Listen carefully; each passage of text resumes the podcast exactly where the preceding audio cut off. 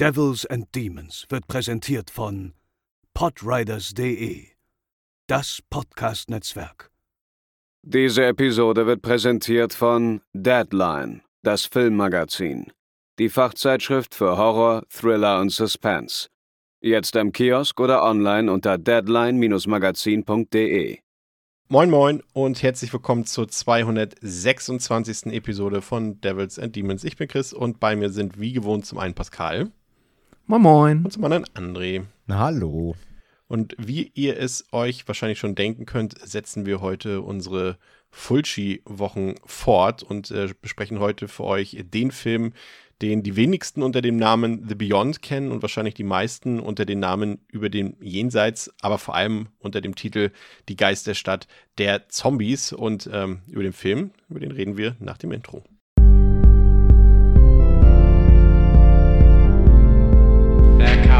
Get you, Barbara. They're coming for you.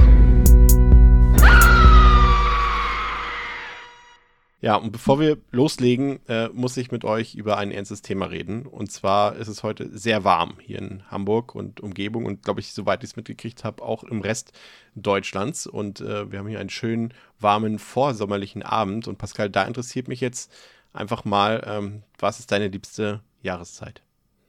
und warum? Ähm, also erstmal auch, um das jetzt vielleicht für Menschen, die das aus der Zukunft hören oder so. das gerade jetzt nicht äh, zeitlich verbinden können. Chris meint, äh, wir haben heute 22 Grad. Es ist sehr warm. Das, äh, ja, ich finde, es ist angenehm warm. Aber ich weiß ja, dass äh, da dein Wärmeempfinden ein wenig Es, es verändert sich. früher ausschlägt. Es verändert sich langsam, deswegen will ich mit euch kurz darüber diskutieren. Okay, was, was, was okay. wäre jetzt so dein least favorite und dein most favorite äh, Season of the Year? Äh, es ist wahrscheinlich wirklich so blöd, wie es klingt mittlerweile. Früher war das vielleicht nicht immer so, aber auf jeden Fall irgendwie schon der Sommer mit Abstrichen oder Frühling, aber es muss schon warm sein. Also, keine Ahnung, ich kann dir besser, ich kann dir sagen, was mein liebstes Klima ist. Das ist dann irgendwie so, wenn ich jetzt hier in Hamburg bin, sage ich mal 20 bis 25 Grad. Das finde ich super angenehm, weil da kann ich, da fange ich drin nicht an zu schwitzen. Das ist drin super aushaltbar. Draußen kann ich aber trotzdem bei 25 Grad im T-Shirt rausgehen. Das ist angenehm, finde ich mega geil. Und wenn ich dann wirklich irgendwo im Urlaub bin und vielleicht auch mal am Strand, dann gib mir auch die 30, 35 Grad. Damit habe ich dann kein Problem. Aber ähm, wenn es dann halt im Sommer 35 Grad in Hamburg jetzt durchballert und trocken ist, dann wird es halt auch unangenehm. Aber irgendwo zwischen Frühling und Sommer, Herbst ist auch okay, Winter ist. Ich, ich hasse Januar und Februar sind solche tristen, deprimierenden Monate in Norddeutschland, wahrscheinlich auch woanders. Keine Ahnung. Es ist halt, äh, die Monate mag ich nicht. Das ist interessant. Bei mir hat sich ein bisschen ähm, verschoben. Also ich, wie gesagt, du hast es schon angedeutet, Sommer ist ja immer nicht so mein Ding gewesen, was aber auch immer mit den Wohnumständen so ein bisschen zu tun hatte, wenn man irgendwie so im Dachgeschoss äh, zehn Jahre lang in Berlin gewohnt hat und die Sonne einen so, richt so richtig raufknallt und wenn du dann draußen irgendwie schon denkst, oh, 35 Grad, oh, drin bitte ein bisschen Abkühlung und drin sind es dann irgendwie 43 Grad, dann ähm, ist nicht mehr viel mit äh, Sommer genießen, aber gerade jetzt so während Corona, da muss ich sagen, habe ich doch den, den Sommer ein bisschen mehr ähm, schätzen gelernt, weil man auch dann irgendwie das ein bisschen mehr zu schätzen weiß, dass draußen ein bisschen mehr los ist. Leute irgendwie was machen, draußen Spaß haben, die Leute sitzen draußen in irgendwelchen äh, Restaurants oder irgendwelchen anderen Etablissements und, und, und trinken einen Cocktail, was auch immer, oder essen gemütlich und sitzen im Park rum und sowas. Und allein diese Lebensfreude zu sehen, die hat mir den, den Sommer ein bisschen ähm, schöner mittlerweile gemacht. Das ist nicht mehr mein letzter Platz, muss ich gestehen. Es ist immer noch nicht mein erster Platz, weil das äh, bleib, ist und bleibt der Herbst. Äh, äh, passen natürlich auch zum Podcast aus so horroratmosphärischen Gründen, aber ich mag so Ende September, wenn so Indian Summer irgendwie äh, losgeht, äh, wenn man Glück hat und dann so rein äh, mit den Laubblättern, das finde ich so schön. Und, und natürlich eben auch Halloween selbst und so. Und dann ähm, äh, Winter mag ich eigentlich schon, Aber es ist jetzt fast schon auf eine Stufe mit dem Sommer. Und ich finde den Frühling eher ein bisschen trist, weil der ist hier in Hamburg wirklich trist, finde ich. Also gut, jetzt gehen wir ja langsam Richtung Sommer über. Wir haben ja jetzt schon Anfang Mai. Aber so April und, und März, das sind schon so, das ist mein Januar und mein Februar, wie um es mal in deiner Hm. Sprache zu sagen. André, wie sieht es bei dir aus? Ähm, Ich weiß, es ist also- heute sehr tiefgründig, aber ich ja, ey, ich merke das. Also du hast dir auf jeden Fall einige Gedanken gemacht, über was wir heute Ja. reden könnten. ähm, bei mir ist auf jeden Fall äh, liebster, liebste Season ist ähm, Spätsommer. Also Spätsommer, wie Pascal schon sagt, so dass es noch warm ist, aber es schon in den Herbst reingeht. Das ist leider auch mal meist ein sehr kurzes Zeitfenster. Aber das mag ich am liebsten, wenn es halt nicht knallt, aber noch, aber noch warm ist, aber auch schon dieser, dieser herbstliche Vibe einfach in der Luft liegt, äh, der natürlich auch durch Halloween äh, ja auch so ein bisschen, ich glaube, bei uns allen beliebt ist. Ähm, die, die, die schönste Horrorjahreszeit und äh, gleichzeitig auch vom Wetter her. Ähm, oder eben wirklich jetzt so, wie es jetzt, wie es heute quasi war, so dass es anfängt warm zu werden. Ähm, so komplett brutzeln, 30 Grad ist nicht so meins. Im Urlaub, ja, wie Pascal schon sagt, wenn man dann mal irgendwie in einer, in einer warmen Region ist, äh, wo ja auch die Luftfeuchtigkeit eine andere ist als in Deutschland bei 30 Grad. Ne? Also wie, wenn man irgendwo im, im, im Süden ist, äh, ist 30 Grad ja anders als 30 Grad, als wenn Deutschland hier 30 Grad trocken steht. Ähm, aber bin ich jetzt nicht der Riesenfan von. Und ich habe früher mal Winter gesagt, aber so richtig klirrend kalter Winter ist auch scheiße, muss man auch sagen. Bin ich auch inzwischen nicht mehr so der Fan von. Ähm, aber ja, wie gesagt, also ich, ich habe, ich hab, ich hab, glaube ich, ein sehr kurzes Zeitfenster, was so bei mir die liebste Jahreszeit angeht. Aber wie gesagt, spät, später Sommer, noch warm, aber auf den Herbst zusteuernd. Und um aufs heutige Thema umzuleiten, wie sähe es mit einem feuchten Sommer in Louisiana aus, André? Also ich muss auch nochmal, weil du gerade vor dem Intro hast ja schon über die deutschen Titel gesprochen. Ich finde es sehr schön, äh, nur für mal für die äh, ZuhörerInnen, die es natürlich nicht sehen können, unser ähm, unser Ablaufdokument, wo wir so ein bisschen dann langhangeln. Das wird natürlich immer schön und fleißig vorbereitet von Chris natürlich, in feinst säuberlicher äh, Recherche, ähm, trägt den Titel Die Geisterstadt der Zombies über dem Jenseits einfach durchgeschrieben. Und ich finde, das klingt absolut wie so ein typischer Astro-DVD, die so locker mhm. Anfang der 90er hätte rauskommen können, genau unter diesem Titel, dass man einfach beide verbindet. Die Geisterstadt der Zombies über dem Jenseits. Ja, wunderschön. Und ansonsten eine Frage, Louisiana, absolut immer für einen Ausflug äh, gut. Da findet man sehr alte Gebäude mit äh, feinster Historik. Und gute Jazzmusik. gute Jazzmusik. Darum kümmern wir uns gleich. Und um es noch vollständig zu machen, äh, der Film ähm, The Beyond, beziehungsweise Über dem Jenseits, beziehungsweise Die Geisterstätte Zombies, hat natürlich auch noch einen Originaltitel, um es mir mal komplex zu machen. Der heißt Et tu vivre nel terrore l'aldila im feinsten Italienisch. Und das heißt alle, alle italienischen äh, ZuhörerInnen denken sich einfach nur, Chris, bitte Ruhe. es ist lustig, wie, es, wie, das aufgebaut ist, weil übersetzt heißt das sowas wie, also so auf Englisch, and you will live in fear, heißt sozusagen der erste Teil und dann kommt quasi einfach nur noch so ein, äh, noch so ein extra Titel, The Afterlife, also das Leben danach. So wie Beyond quasi, aber es ist ein sehr interessant aufgebauter Titel, weil es erst so ein, ähm, so ein Imperativ ist und ähm, anschließend dann noch ein, ein anderer Titel. Das ist sehr interessant aufgebaut, ja. Der Film The Beyond, nennen wir ihn jetzt einfach mal, ähm, hat auf Letterboxd eine Durchschnittswertung von 3,6 von 5, auf der IMDb 6,6 von 10. Der ist, äh, wenn nicht, ich mich nicht ganz irre, äh, dürfte der immer noch beschlagnahmt sein, aber ihr kennt äh, die bekannten Vertriebswege, äh, wie ihr euch den Film ansehen könnt. Der Film läuft 88 Minuten und ist natürlich gedreht worden von unserem Maestro, dem sogenannten Godfather of Gore von Lucio Fulci. Und das Interessante ist, dass ähm, eigentlich Lamberto Bava den Film drehen sollte. Also das Produktionsstudio hat gesagt, Lamberto, komm, das ist ein Film für dich, mach du den mal. Aber der hatte so absolut gar keine Lust auf den Stoff und äh, hat dann trotz des äh, wohl angeblich sehr nicht niedrig dotierten Vertragsangebotes dankend abgelehnt und hat dann gesagt, äh, Leute, gib das doch dem Fulci, der macht das bestimmt gerne. Meinte er natürlich nicht abwertend, wollte auf jeden Fall nicht so äh, verstanden wissen. Und, und Fulci hat das natürlich gerne angenommen und hat sich dabei dann auch wieder auf seine wichtigsten Crewmitglieder, die wir heute heute auch wieder ähm, nochmal in Erinnerung rufen werden. Hat er mit denen gedreht, irgendwie Fabio Frizzi hat natürlich wieder den Score gemacht, Salvati hat wieder die Kamera gedreht, die Hauptdarstellerin McCall, die hatten wir auch schon in der letzten Woche. Und ähm, der Film wurde zwischen Oktober und Dezember 1980 im besagten Bundesstaat Louisiana gedreht, äh, bis auf die finale Szene, die wurde dann in Rom in dem Studio gedreht. Und äh, für dieses Hotel, für dieses Seven Doors Hotel, auf das wir gleich noch zu sprechen kommen, ähm, stand das Otis House in Madisonville in Louisiana Pate, von dem dann auch die Innenräume äh, verwendet wurden. Und das Interessante ist, dass der Film, André, ich weiß nicht, ob du es wusstest, tatsächlich quasi eigentlich eine deutsche Produktion ist. Weil die äh, Medusa-Distribution, ähm, die ist, hat da mitgewirkt und hat somit das Hauptgeld auch äh, verliehen für den Film. Und äh, die haben gesagt, okay, Fulci, tob dich durchaus aus, du hast kreative Kontrolle drüber, aber wir wollen Zombies im Film haben.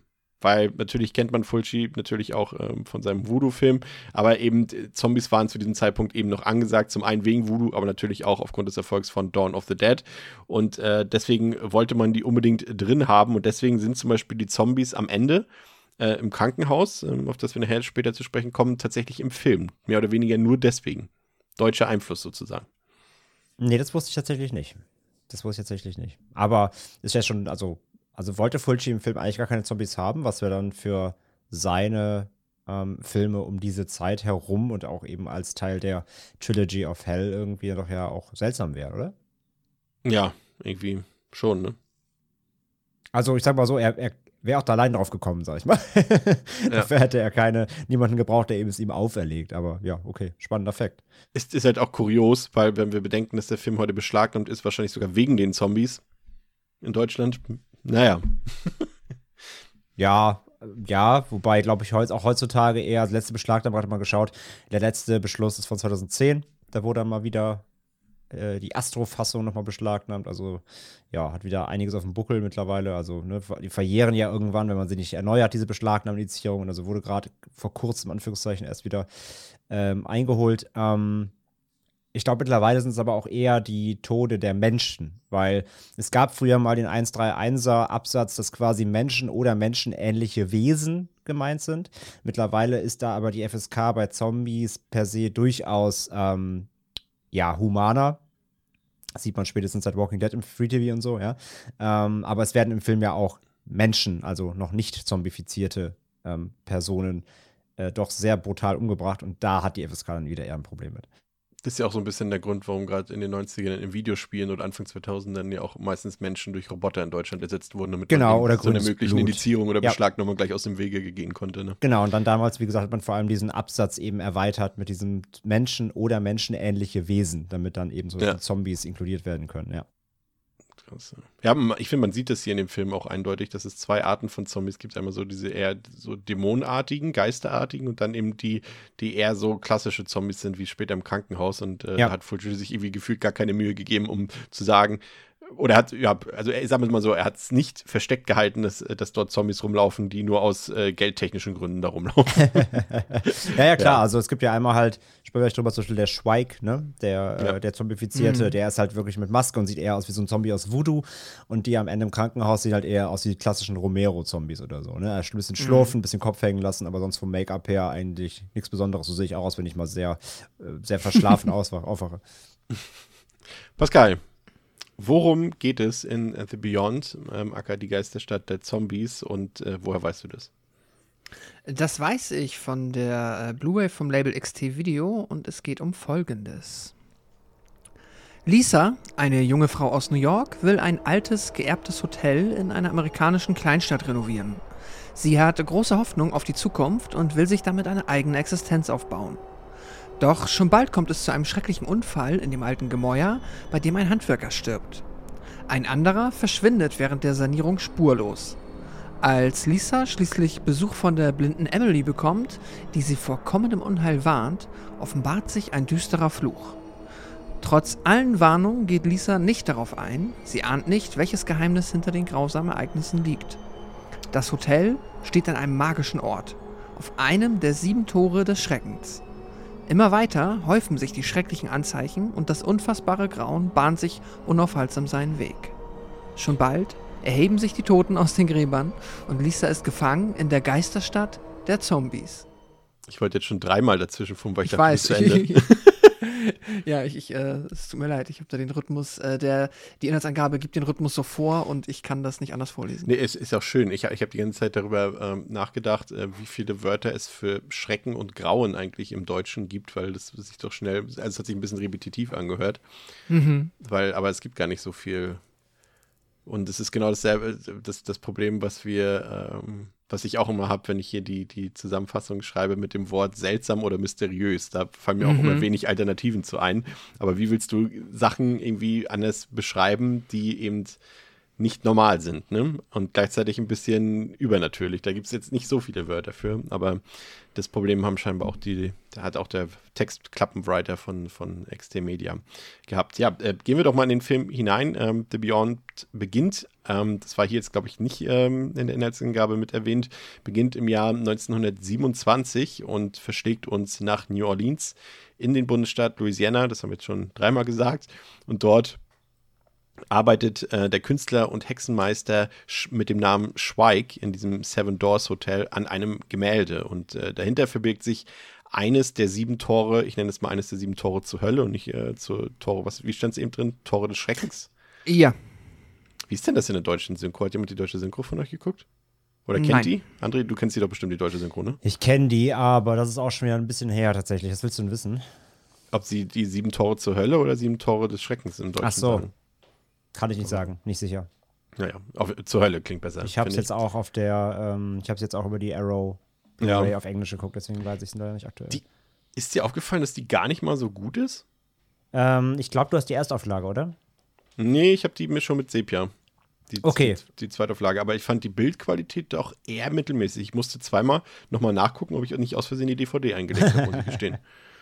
Äh, ich finde die okay. Also ich kenne halt als Vergleich, ich hatte, ich habe quasi up upgegradet von der ähm, alten Astro DVD, ja quasi, ja ist quasi das gleiche, von der alten Astro DVD zur Arrow Blu-ray. Das sind Welten. Also der Film sah auf DVD meilenweit schlechter aus. Also das ist für das Alter des Films. Und ich glaube, ich habe auch mal gelesen, dass da auch das Master nicht das Beste schon war. Ähm, ich glaube, da haben sie ra- das meiste rausgeholt, was irgendwie nur geht. Aber wer auch die Arrow-Scheibe irgendwie hat, nur mal zur Info, wer es nicht weiß, es gab halt eine Erstauflage und genau, der, ähm, der Anfang des Films, ähm, die gibt es quasi in zwei Versionen. Nämlich einmal in Sepia-Farben, äh, mit einem Filter wie Instagram, ja. Äh, und das ist quasi der echte, der gewollte von Fulci gewollte, ähm, gewollte Fassung.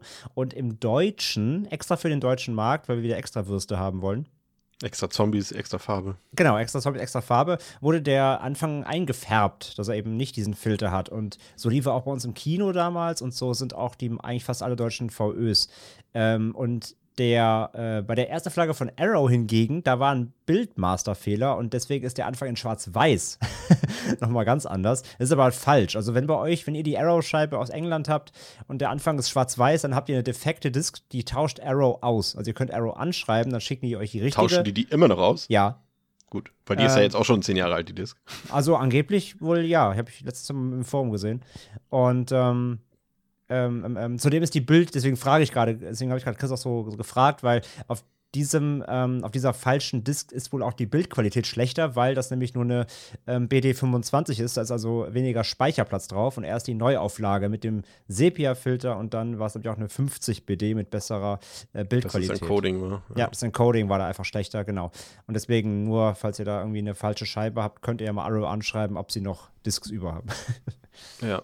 Und äh, genau, jetzt, äh, da wir jetzt eh schon bei dem Thema sind, genau, es war, also ursprünglich gedreht hat es äh, Salvati, also war es, die, die ursprüngliche Fassung war tatsächlich schwarz-weiß, so wie es Salvati gedreht hat, ähm, aber äh, Fulci hat gesagt, er möchte es Sepia-Farben haben und deswegen wurde es dann quasi erst in, in Sepia, so war die, die, wie du es eben schon gesagt hast, das war die Version, die dann auch äh, ausgestrahlt werden sollte und die Deutschen haben dann irgendwie eine extra Wurst gehabt. Aber wie das wirkt, äh, dazu gleich noch mehr. Äh, ich wollte, genau, wo wir am stehen geblieben. Also äh, hinter diesem Gemälde verbirgt sich eines der sieben Tore zur Hölle, deren Öffnung natürlich, äh, wir kennen es, äh, die Apokalypse bedeuten würde. Das äh, ist ja das Thema, was sich so ein bisschen durchzieht. Und dieser Schweig, der wird aufgrund seiner dunklen Künste, die er beherrscht, dann gelyncht von der Gruppe von ähm, aufgebrachten Leuten. Und gleichzeitig sehen wir, wie eine Frau mit seltsam weißen Augen aus einem steinalten Buch namens Eibon vorliest und dadurch die Öffnung des Tores zur Hölle verkündet, beziehungsweise prophezeit. Und gerade finde ich, ähm, Pascal, den Anfang mit diesem Sepia-Filter, ich finde, das wirkt, äh, zumindest aus der jetzigen Perspektive, drücken wir es mal so aus, wirkt auf, hat so einen billigen Touch für mich. Ich kann das gar nicht so genau beschreiben, aber es hatte mich, ähm, also es wirkte auf mich nicht wie ein Film, der in den 1920er Jahren spielt, sondern er wirkte für, auf mich wie eine Hommage auf Filme aus den 20er oder 30er Jahren. Das wirkte ganz komisch. Also wenn jetzt Charlie Chaplin durch die Gegend gelaufen wäre, hätte mich das jetzt nicht auch nicht gewundert. Also es hat eine ganz komische Wirkung auf mich gehabt und das hat mir ehrlich gesagt nicht so gefallen. Was, welche Wirkung hatte das auf dich? Ja, ich fand es jetzt auch für, ähm, also ich fand es auch ein etwas Hm, Holprig ist wahrscheinlich falsch, auch unkonventionell. Ja, vielleicht schon unkonventionellen Einstieg für eben diese Art von Kino, wie ich es jetzt halt auch, oder für diese Art von Film, wie ich ihn kenne, weil ich finde halt dadurch sind halt, ich meine, das ist ein bewusst gewähltes Stilmittel und wenn Fulci das so haben wollte, dann ist das legitim. Ich finde aber nicht, dass das die, dass das einen direkt dann so in die Stärken auch der Audiovisualität seiner Filme oder zumindest derer, die ich bisher gesehen habe und auch was man hier später noch sieht, dass das da erstmal komplett ähm, nicht zur Geltung kommt. Und ich finde das gerade für einen Opener wäre es unter Umständen schon wichtig, dass man dann direkt äh, denkt so, ah ja, geil, äh, hier sind wir, hier geht's los. Und es ist so ein bisschen, ja, ähm, ja, leicht gedämpfter Start auch für mich gewesen jetzt. Weil ich habe den Film da auch nochmal dazu erklärt, dieses Mal zum ersten Mal gesehen. André, was würdest du sagen? Gute Entscheidung von Fulci oder eher weniger geglückt? Ähm, also ich kenne halt beide Openings und äh, letzten Endes ist es ja auch wieder nur eine, ein Bildeffekt, der zeigen soll, das ist halt früher passiert. Ne? Es ist einfach nur wieder dieser. Ja, wie so ein altes Foto, ne? Genau, also man nutzt halt wieder einen, einen Effekt oder eine, eine, Farbgebung, um zu symbolisieren, das spielt jetzt in der Vergangenheit und dann, wenn es halt normal farblich wird, dann sind wir im Jetzt so. Ähm, ich finde das nicht tragisch, also ich finde das Sepia ist jetzt nicht mega geil oder sieht jetzt irgendwie mega aus. Ähm, es stört mich aber auch nicht. Also ich war erst auch kurz verwirrt, so, hä, ist mir bildlos oder so, ach ja, stimmt, ja, Sepia Anfang, weil auf den deutschen Veröffentlichungen, wie gesagt, die ich vorher hatte, war immer Farbe. Ähm, nimmt dem, also es nimmt dem nichts, es gibt ihm nichts hinzu. Ich finde die Entscheidung, es ist halt eine Regieentscheidung, ich finde es okay. Ähm, finde es jetzt aber auch jetzt nicht besonders hässlich oder störend oder so. Es ist, es ist halt ein Stilmittel. Ich finde es in Ordnung. Was, was dagegen äh, natürlich sofort begeistert ist, äh, wir haben es wie gesagt bei Die Geisterstadt der Zombies ja auch schon ausführlich äh, gelobt, ist natürlich wieder der Einsatz äh, der Musik von Fabio Frizzi. Und äh, die ist natürlich hier auch wieder sehr, ich finde sie nicht, ich weiß, es äh, gilt für viele oder nicht für, ich weiß nicht, ob es für viele ist, aber für einige als, als beste, mit der beste Score, den, den Frizzi gemacht hat, zusammen mit Voodoo.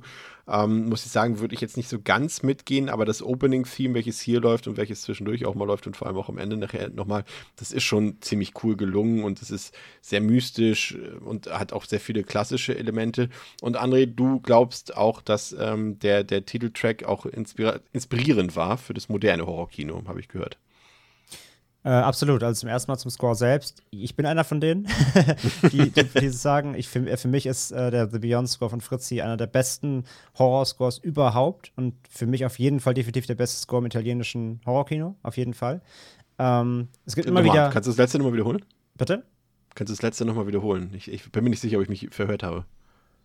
Das Beste im italienischen Horrorkino. Da, also das Beste. Also Gut. der beste Score. Okay. Das beste Score. Jenes beste auch, Score. Welches beste? Ob, obwohl es, obwohl es auch, auch, auch äh, gewisse äh, Goblin-Werke gibt. Ja, ja, ja, absolut. Okay, okay. Ich wollte es nur, nur, nur festhalten ja, ja, ja. für Nachfeld. Ja, ja. Nee, es gibt, also sagen wir mal so, es ist, der, es ist für mich der beste Score, der die beste, vor allem beste Bild-Tonschere hat. Ich ah, okay. finde, es gibt kaum einen Score oder keinen Score, für mich eigentlich, eigentlich keinen Score, der, bei, der so auf das Gezeigte passt und der so eine Atmosphäre und die Stimmung eines Films komplett einfängt. Ich habe ja auch bei uns im Discord-Server den Theme-Track, über den wir gerade sprechen, auch gepostet und habe gesagt, wer den Film nicht kennt und nicht gucken kann bis zu unserer Folge, hört zumindest bitte mal diesen Score oder den Theme. Um, es reicht schon, um ein Gefühl für den Film zu bekommen, bin ich der Meinung.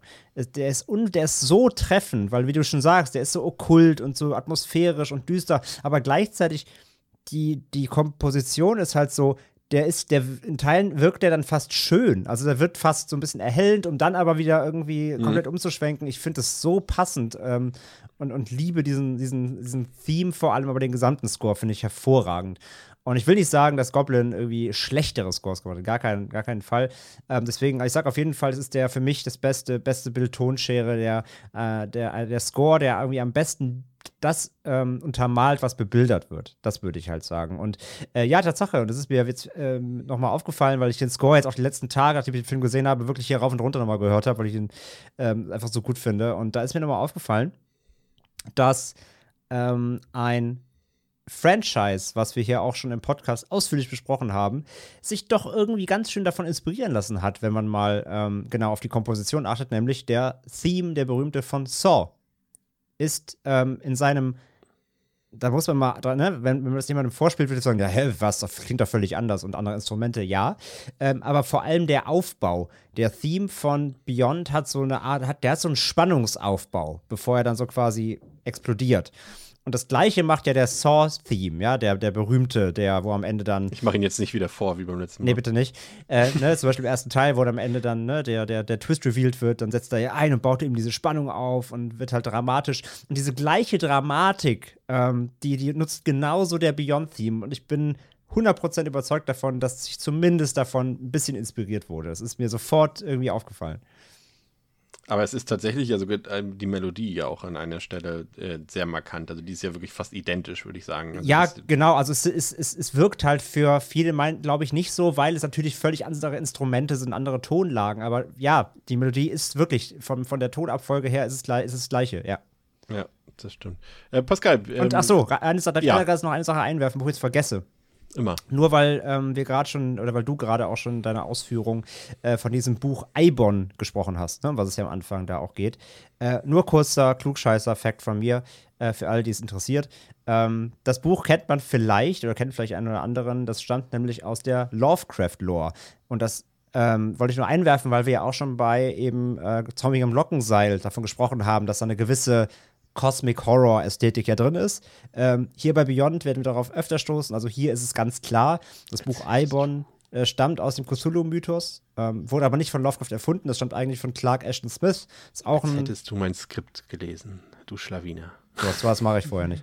Ähm, und der, äh, das ist ein Horrorautor, der das erfunden hat und Lovecraft durfte es in seiner Zustimmung quasi übernehmen.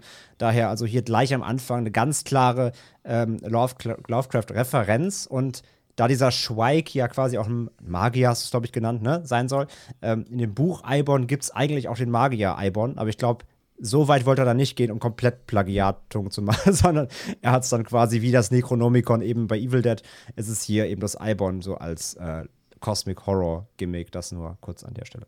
Das überprüfe ich doch jetzt mal hier, ob du die Wahrheit sagst mit Okay. meinen Notizen. Das Buch Eibon ist eine Schöpfung des amerikanischen Pulp Fiction Autors, Dichters und bildenden Künstlers. Ja, korrekt, Clark Ashton Smith. Mhm, und ist ein wiederkehrender Text, der mit dem Cthulhu-Mythos Literaturzyklus verbunden ist. Das Buch, das sich mit verschiedenen arkanen Themen wie der Auferstehung der Toten, dämonischer Magie, Paralleldimensionen und anderen schwarzmagischen Themen befasst, soll dem berüchtigten Geisterbeschwörer Eibon von dem alten Teufelsgott Zatogua in einer fernen prähistorischen Epoche übermittelt worden sein. Das Buch wurde 1933 in Smiths Kurzgeschichte Uba Sattler vorgestellt. Ja, korrekt, Herr Hecker. Sehr gut. Ja, nächstes Mal, fra nächstes Mal fragst du einfach mich, dann brauchst du kein Wikipedia. so, sorry, aber jetzt äh, Pascal, wollte ich unterbrechen, Entschuldigung. Pascal, äh, wie würdest du äh, die Musik einordnen äh, von Fritzi, gerade vielleicht auch im Vergleich zu, zu Voodoo und ähm, Geisterstadt der Zombies? Äh, nicht Geisterstadt, jetzt komme ich selber schon durcheinander, weil ich jetzt auf einmal die deutschen Titel benutze, die ich eigentlich nie benutze. Ähm, ähm, äh, City of the Living Dead oder Glockenseil. Ich finde die alle fantastisch. Es fällt mir schwer, jetzt da ta- qualitativ, ähm, ich glaube auch rein, was den Score angeht, irgendwie groß eine Wertungsreihenfolge für mich festzulegen. Vielleicht entwickelt sich das irgendwann mal im Laufe der Zeit, aber ich bin bei André, dass ich auch finde, für mich wahrscheinlich so eins zu eins mit, ähm, mit äh, Zombie 2. Ich, also ich bleib jetzt im äh, Fritzi-Kontext. Achso, Äh, sonst, äh, das ist, ich müsste auch dann nochmal, ich habe jetzt äh, auch schon wieder, ist, äh, ich müsste dann nochmal die Goblin Sounds, äh, Scores auch nochmal hören, um dann wirklich das überhaupt zu versuchen. Aber ich kann es ja nicht mal bei Fulci, deswegen ist es auch egal. Ich finde den Score fantastisch und was ich besonders cool finde, ist auch, ähm, oder was heißt besonders cool, was mir besonders gut gefallen hat, ist dieser geile Kontrast bezüglich der Tatsache, dass wir wieder, dass wir, oder nicht wieder, aber dass wir einen Film gucken, der halt in New Orleans und in Louisiana spielt, ja der Staat in den Vereinigten Staaten, der so krass wichtig oder so sehr mit äh, Jazzmusik einfach verbunden Mhm. ist, was dieses ganz große Thema ist. Und es gibt so viele ähm, auch Horror- oder okkulte Filme und Medien, Serien, die immer wieder New Orleans oder halt eben Louisiana ähm, besuchen und da halt dann ganz viel mit dem, sagen wir es mal, ein Film, der dann in den 80ern oder noch wesentlich früher spielt, halt mit dem so klassischen Big Band Jazz arbeitet. Ja. Es ist super cool, mal so einen komplett europäischen Synthesizer-Score zu hören, ähm, der halt, oder auch mit E-Gitarren, der halt eigentlich überhaupt nicht in diese Stadt passt, aber dann trotzdem von der Komposition dieses wie André gesagt hat, dieses okkulte, unheimliche, unheimliche und mystische hat. Und das ist, fand ich mega spannend. Das hat auch mega gut gepasst, obwohl es überhaupt nicht die Musik ist, die man äh, zu der Zeit in New Orleans gehört hätte, sondern halt ja wirklich dieses sehr europäische ist. Ähm, aber ich fand das, das fand ich außergewöhnlich und cool daran. Zumal man sie auch erwartet, ne? Das ist wirklich so. Ich musste auch dann denken, ich hätte das, äh, habe den Film schon ein bisschen länger nicht mehr gesehen und musste dann auch gerade, weil die Bildsprache auch so ein bisschen, also ich finde, die Bildsprache allgemein ist deutlich amerikanischer als jetzt bei ähm, beim Glockenseil. Also es wirkt amerikanischer das Ganze und Ja, authentischer irgendwie. Ähm, und ich musste auch sagen, ich dachte da sofort, ah, das wirkt so ein bisschen so wie der, wie der Bond, äh, Live and Let Die, der ja auch in, in, in, New Orleans spielt, zum Teil. Und auch da, da kommen genau die Einsätze zum Beispiel, die du eben genannt hast, äh, Pascal. Da sind eben die Jazz-Kombos, da laufen die Trompeten und so weiter und so fort. Und äh, das hatte ich hier auch wieder so ein bisschen in Erinnerung, aber es war gar nicht so. Und dann kommen Fritzis schöne Melodien oben drauf und ich fand auch, dass es äh, ziemlich gut gepasst hat, ja, obwohl es eigentlich konträr ist zu dem, was man normalerweise erwarten würde. Aber da kommen wir gleich noch zu, zu der New Orleans-Atmosphäre.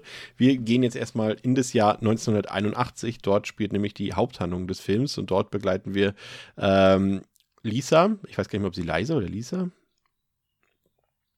Namen habe ich es heute nicht so. Nennen wir sie Lisa. Äh, Lisa Merrill, die von New York nach New Orleans ähm, umgezogen ist und von nun an das äh, vorhin von mir beschriebene und von ihr geerbte Hotel zu bewohnen. Doch schon kurz nach ihrer Ankunft geschehen einige seltsame Unglücksfälle. So hat ein Gerüstarbeiter eine Vision von der besagten Frau mit den weißen Augen und stürzt in den Abgrund und auch der Klempner Joe, der eigentlich das Problem mit dem im Hotel nicht fließenden Wasser beseitigen soll, den trifft es auch nicht besser, denn der entdeckt im Keller äh, an einer seltsamen Stelle in der Wand ähm, nämlich dieses Tor zur Hölle. Also er reißt es quasi ein oder auf, wenn man so will. Und aus dem Loch in der Wand äh, wird er dann angegriffen und getötet. Und dann hat auch äh, Lisa selbst eine seltsame Erfahrung, denn sie will dann zwischenzeitlich mal in die Stadt fahren und wird dabei von der von Pascal vorhin schon erwähnten blinden Frau namens Emily und ihrem blinden Hund Dicky angehalten. Und Emily warnt ihre neue Bekanntschaft vor der geplanten Wiedereröffnung des Hotels, doch Lisa will eben nicht von ihren Plänen abweichen. Und ähm, ja, kommen wir doch einfach mal direkt zu der New Orleans-Atmosphäre. Die finde ich tatsächlich sehr gelungen. Und ich hatte es eben schon gesagt, ähm, André, das ist alles sehr, wirkt amerikanischer, es wirkt authentischer. Ne? Beim ersten Teil, also beim ersten Teil in Anführungszeichen, beim Glockenseil hat man so das Gefühl gehabt, ja, wir haben gelesen, es wurde in Savannah gedreht und so weiter. Aber ich finde, das hatte nie so richtig diese amerikanische Wirkung. äh, Also nicht gemessen am Handlungsort. Und hier kommt das alles viel besser rüber. Gerade New Orleans wissen wir alle, das ist ein sumpfiges Gebiet. Das New Orleans liegt weit unter dem Meeresspiegel und überall ist viel Wasser und das spürt man auch. Und trotzdem kommt das ein bisschen zur Geltung, auch was, was äh, Pascal eben schon gesagt hat. Da, da läuft, zwischenzeitlich gibt es da mal, da gibt es ja diese Bar-Szene, da läuft dann auch ein bisschen Jazz, da gibt es auch eine Brassband und, und, und Trompeten und so weiter und die Lokale dort. Das sieht alles auch wirklich nach, nach Louisiana aus, so wie wir es auch aus anderen Filmen oder aus Dokumentationen oder manche von euch äh, sicherlich auch persönlich kennen. Und das wirkte einfach, äh, hatte für mich mehr, deutlich mehr Stimmung, mehr Atmosphäre als jetzt zum Beispiel äh, die Dunwich-Szenen zum Beispiel im, im, im Glockenseil. Mm, Es ist halt eine andere Atmosphäre. Also, ich meine, wir haben ja die Dunwich-Atmosphäre auch extrem gelobt, weil sie halt diese, diese Nicht-Nahbarkeit hat. Ja, so eine, so eine Stadt, die es nicht geben sollte, dürfte, so gotisch und ne, vernebelt.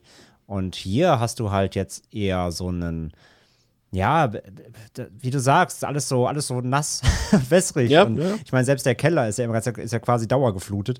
Ja. Ähm, das ist einfach eine andere Atmosphäre, weil an sich so, du hast halt nicht so super viele Auf Außenaufnahmen, aber wenn, ist es ja auch eher so gutes Wetter, ne? Und wenn sie von außen halt an diesen Hausarbeiten zu sehen sind, die Leute, ähm, dann ist es ja eher diese typische, der Film will ja eigentlich nichts Böses äh, Atmosphäre und dann aber in dem Haus passieren natürlich die schrecklichen Dinge.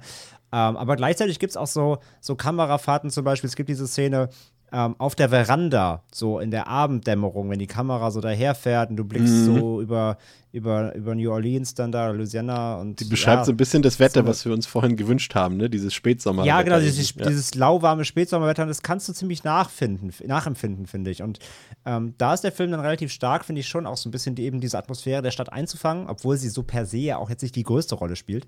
Aber ähm, ja, es ist, ja, es ist eine andere Atmosphäre. Ich finde sie für den Film halt sehr treffend, weil sie ähm, du sagst halt schon, es ist halt auf jeden Fall deutlich amerikanisiert. Absolut. Also ähm, ein Glockenseil fühlt sich viel europäischer an als jetzt ähm, als Beyond. Und Genau. diese Gesamtstimmung, auch durch die Darsteller halt irgendwie, Darstellerinnen, ähm, ja, es ist so ein Gesamtkonzept einfach. Der Film fühlt sich auf jeden Fall definitiv amerikanischer an, obwohl natürlich eine europäische Produktion trotzdem ist. Aber er hat es geschafft, das irgendwie trotzdem rüberzubringen, ähm, dass, dass, der, dass die Örtlichkeit auch irgendwie ähm, klar ist und, und sich das auch so anfühlt. Also es nicht nur ne, behauptet wird, wir sind hier in den USA, obwohl irgendwie ähm, alles aussieht wie in Italien oder so. Ja. Äh, also das, ne, das, das, das ist zumindest glaubhaft und das ist ihm gelungen. Das ähm, ist auf jeden Fall stimmig, ja. Genau, das ist der Punkt. Du hast es eben nochmal gut, ähm, gut getroffen. Was ich eigentlich meinte, ist eben, dass Dunwich eigentlich im Film britisch wirkt, obwohl es aber im Film in Amerika spielt. Hätten sie das Ja, äh, ja, ja, vornherein so dargestellt, Mhm. weil Dunwich, das, also die, die, die, quasi das Lovecraft Dunwich, das ist ja auch in, in England, soweit ich weiß. Und ähm, Mm, mm, mm. nee, ist es nicht in England? Nee, Ich das dachte, ist auch in den Staaten. Bin ich jetzt? Oh, Korrigiere mich sonst gerne, André, aber ich dachte mir, das wäre das. Achso, Suffolk ist ja auch in. Jetzt muss ich das. Äh, ich weiß es nicht gern, so, so gerne gewünscht. Aber meines Erachtens ist Dunwich in Suffolk. Suffolk. In okay, vielleicht habe ich jetzt. Quatsch erzählt. Aber Das dachte ich wäre das, ja. nee, Dunwich. Dun Dunwich ist, liegt in Massachusetts. Bei ah, dann ist es ein falsches Dunwich. Siehst du, dann, dann ist es Also es einfach gibt mein ja, es gibt ja, es Lovecraft-Unwissen. gibt ja ein echtes Dunwich. Das Ja, und ich dachte, Und das, ist in wäre England. das. Aber, Ja, das, das- ach so. aber das, das, das Lovecraft Dunwich, das ist Ah. in Massachusetts.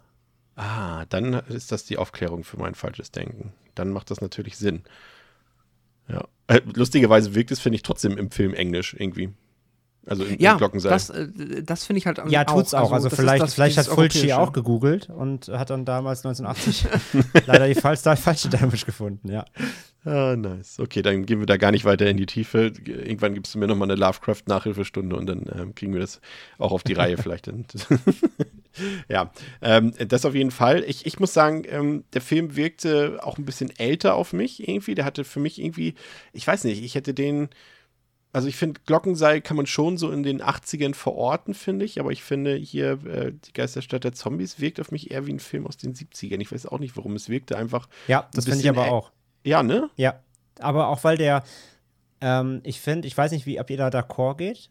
Ich finde, Glockenseil ist auch ca campier, äh, Ja. wie bei unserem Lieblingswort, Ja. ähm, ist deutlich campier als, ähm, als Beyond. Ich finde, Beyond ist böser und kerniger und ähm, auch im Horror drastischer. Und das liegt nicht am Gore, sondern ich finde halt, also so eine Szene wie bei Glockenseil mit dem Eingeweide rauskotzen, die ist hart und die ist irgendwie eklig, aber die ist auch campy, finde ich. Und Ja. ich finde, der, die ganze Gewalt und das, zu der kommen wir ja noch in Effekten und so weiter, aber ähm, generell so die Gewalt und die, und die Darstellung von Horror in Beyond ist ernster. Und ich finde immer, da habe ich letztens auch mit jemandem, ich weiß gar nicht mehr, was das war, auf Twitter zugeschrieben, dass halt Horror in den 80ern war halt irgendwie im Schnitt deutlich campier und, und, und ähm, oft so mit, mit Übertreibung versetzt. Und Horror aus den 70ern war irgendwie grittiger und ernster und böser. Und ich finde, Beyond fühlt sich dadurch mehr an wie ein 70er-Film. Gehe ich komplett mit, ja. ist halt, ging halt so das 80er Horror-Kino mehr so Richtung Popcorn und vor allem, dass es auch eben unterhaltsam sein musste. Bei allem Grusel, was man sieht, muss es trotzdem irgendwie einem eine gute Zeit bescheren. Und das war eben bei den Filmen davor und vielleicht auch danach teilweise eben nicht mehr so. Gerade in den 80ern, wenn wir da die Horrorfilme angucken, die haben immer einen vermutet, das ist jetzt auch eine falsche Behauptung von mir, aber ich will jetzt nicht sagen, dass die alle einen größeren Unterhaltungswert hatten, als was davor und was danach kam, aber gerade so diese Ernsthaftigkeit und dieses, ja, wie soll man sagen, das äh, hat sich so immer so angefühlt, als wäre so ein Freitag der 13. Film auch gleichzeitig so ein Mini-Blockbuster, so, weil da mussten irgendwie auch unterhaltsame Sachen einfach so mit rein, ne? Nicht nur eine böse, düstere Atmosphäre, so, sondern irgendwie auch Nee, da Ja, brauchst du halt mal Brüste und einen blöden Spruch und so. Ja, genau. genau. Und, und das Ja. fehlt halt in den meisten 70er-Horror. Also die zwei Ja. Jahrzehnte, vielleicht können wir darüber auch immer mal ein Special machen oder so, aber ich finde schon, dass diese zwei Jahrzehnte sich krass unterscheiden. Und ich gehe komplett mit, dass Beyond einfach ein sehr düsterer Film ist ohne Überhöhungen. Da gibt es keine blöden Sprüche oder sowas. Oder keine, keine, ähm, keine, keine Ablenkungen oder Überhöhungen oder mal kurze Momente des, des, des Aufatmens so, sondern da folgt halt ein Horror nach dem anderen. Und ich finde, durch diese Gesamtheit wirkt er da auch, wie gesagt, ich würde den auch eher so rein vom, von der Machart her, hätte, passt der eher jetzt in die, in die 70er, ja. Das finde ich halt Das- auch. Das ist so ein bisschen so, als wenn irgendwie du guckst dir Halloween an und vergleichst ihn dann mit irgendwie Freitag der 13.2. Das ist irgendwie so, als hätten sie auf Halloween noch eine Portion ähm, ähm, Eis am Stiel raufgepackt, sozusagen, ne? Ja, ja, aber blöd, also blöd gesprochen, ja, ist es wirklich so, ja. Eine der für mich großartigsten Szenen dieses Films ist für mich das Aufeinandertreffen von Lisa und Emily auf dieser, ja, auf dieser Brücke quasi dort. Das ist so eine fantastische Szene, weil sie auch einfach zeigt, ähm, dass wir es hier mit, mit einer Übernatürlichkeit zu tun haben, mit was Surrealem. Wenn ihr euch erinnert, das ist ja der Moment, als Lisa vers versucht in die Stadt zu fahren und man sieht mhm. einfach, dass das, als ob sie ähm, von, in eine andere Welt fährt, als ob das die, quasi das, ähm, die Landschaft, wo ihr Hotel steht und die Stadt, als ob das zwei verschiedene Dimensionen sind, weil diese Brücke so endlos lang dargestellt wird. Auch links und rechts ist einfach endlose Weite, irgendwo ist da Wasser, da ist auch nichts Lebendiges irgendwie am Rand, also keine anderen Autos, keine Wollte ich gerade sagen, da ist ja auch niemand. Genau. Ne? Was ja auch schon wieder völliger, ja. also an sich völliger Quatsch ist, aber zu der Szenerie passt natürlich super, weil ja. es ist helllicher Tag und äh, auf so einer Übergangsbrücke, da müsste nochmal die Hölle los sein. Ne? Ja. ja, das ist so ein bisschen, bisschen, als ob das der Weg von von der Parallelwelt, in der sie sich befindet, von dieser Geisterwelt in die Realität sozusagen. Diese lange Brücke und äh, dort. Fühlt sich auch ein, sorry, fühlt sich auch an wie der, wie der Eingang nach Silent Hill oder so, ne? Also genau sowas. Ja, ja. ja, ja.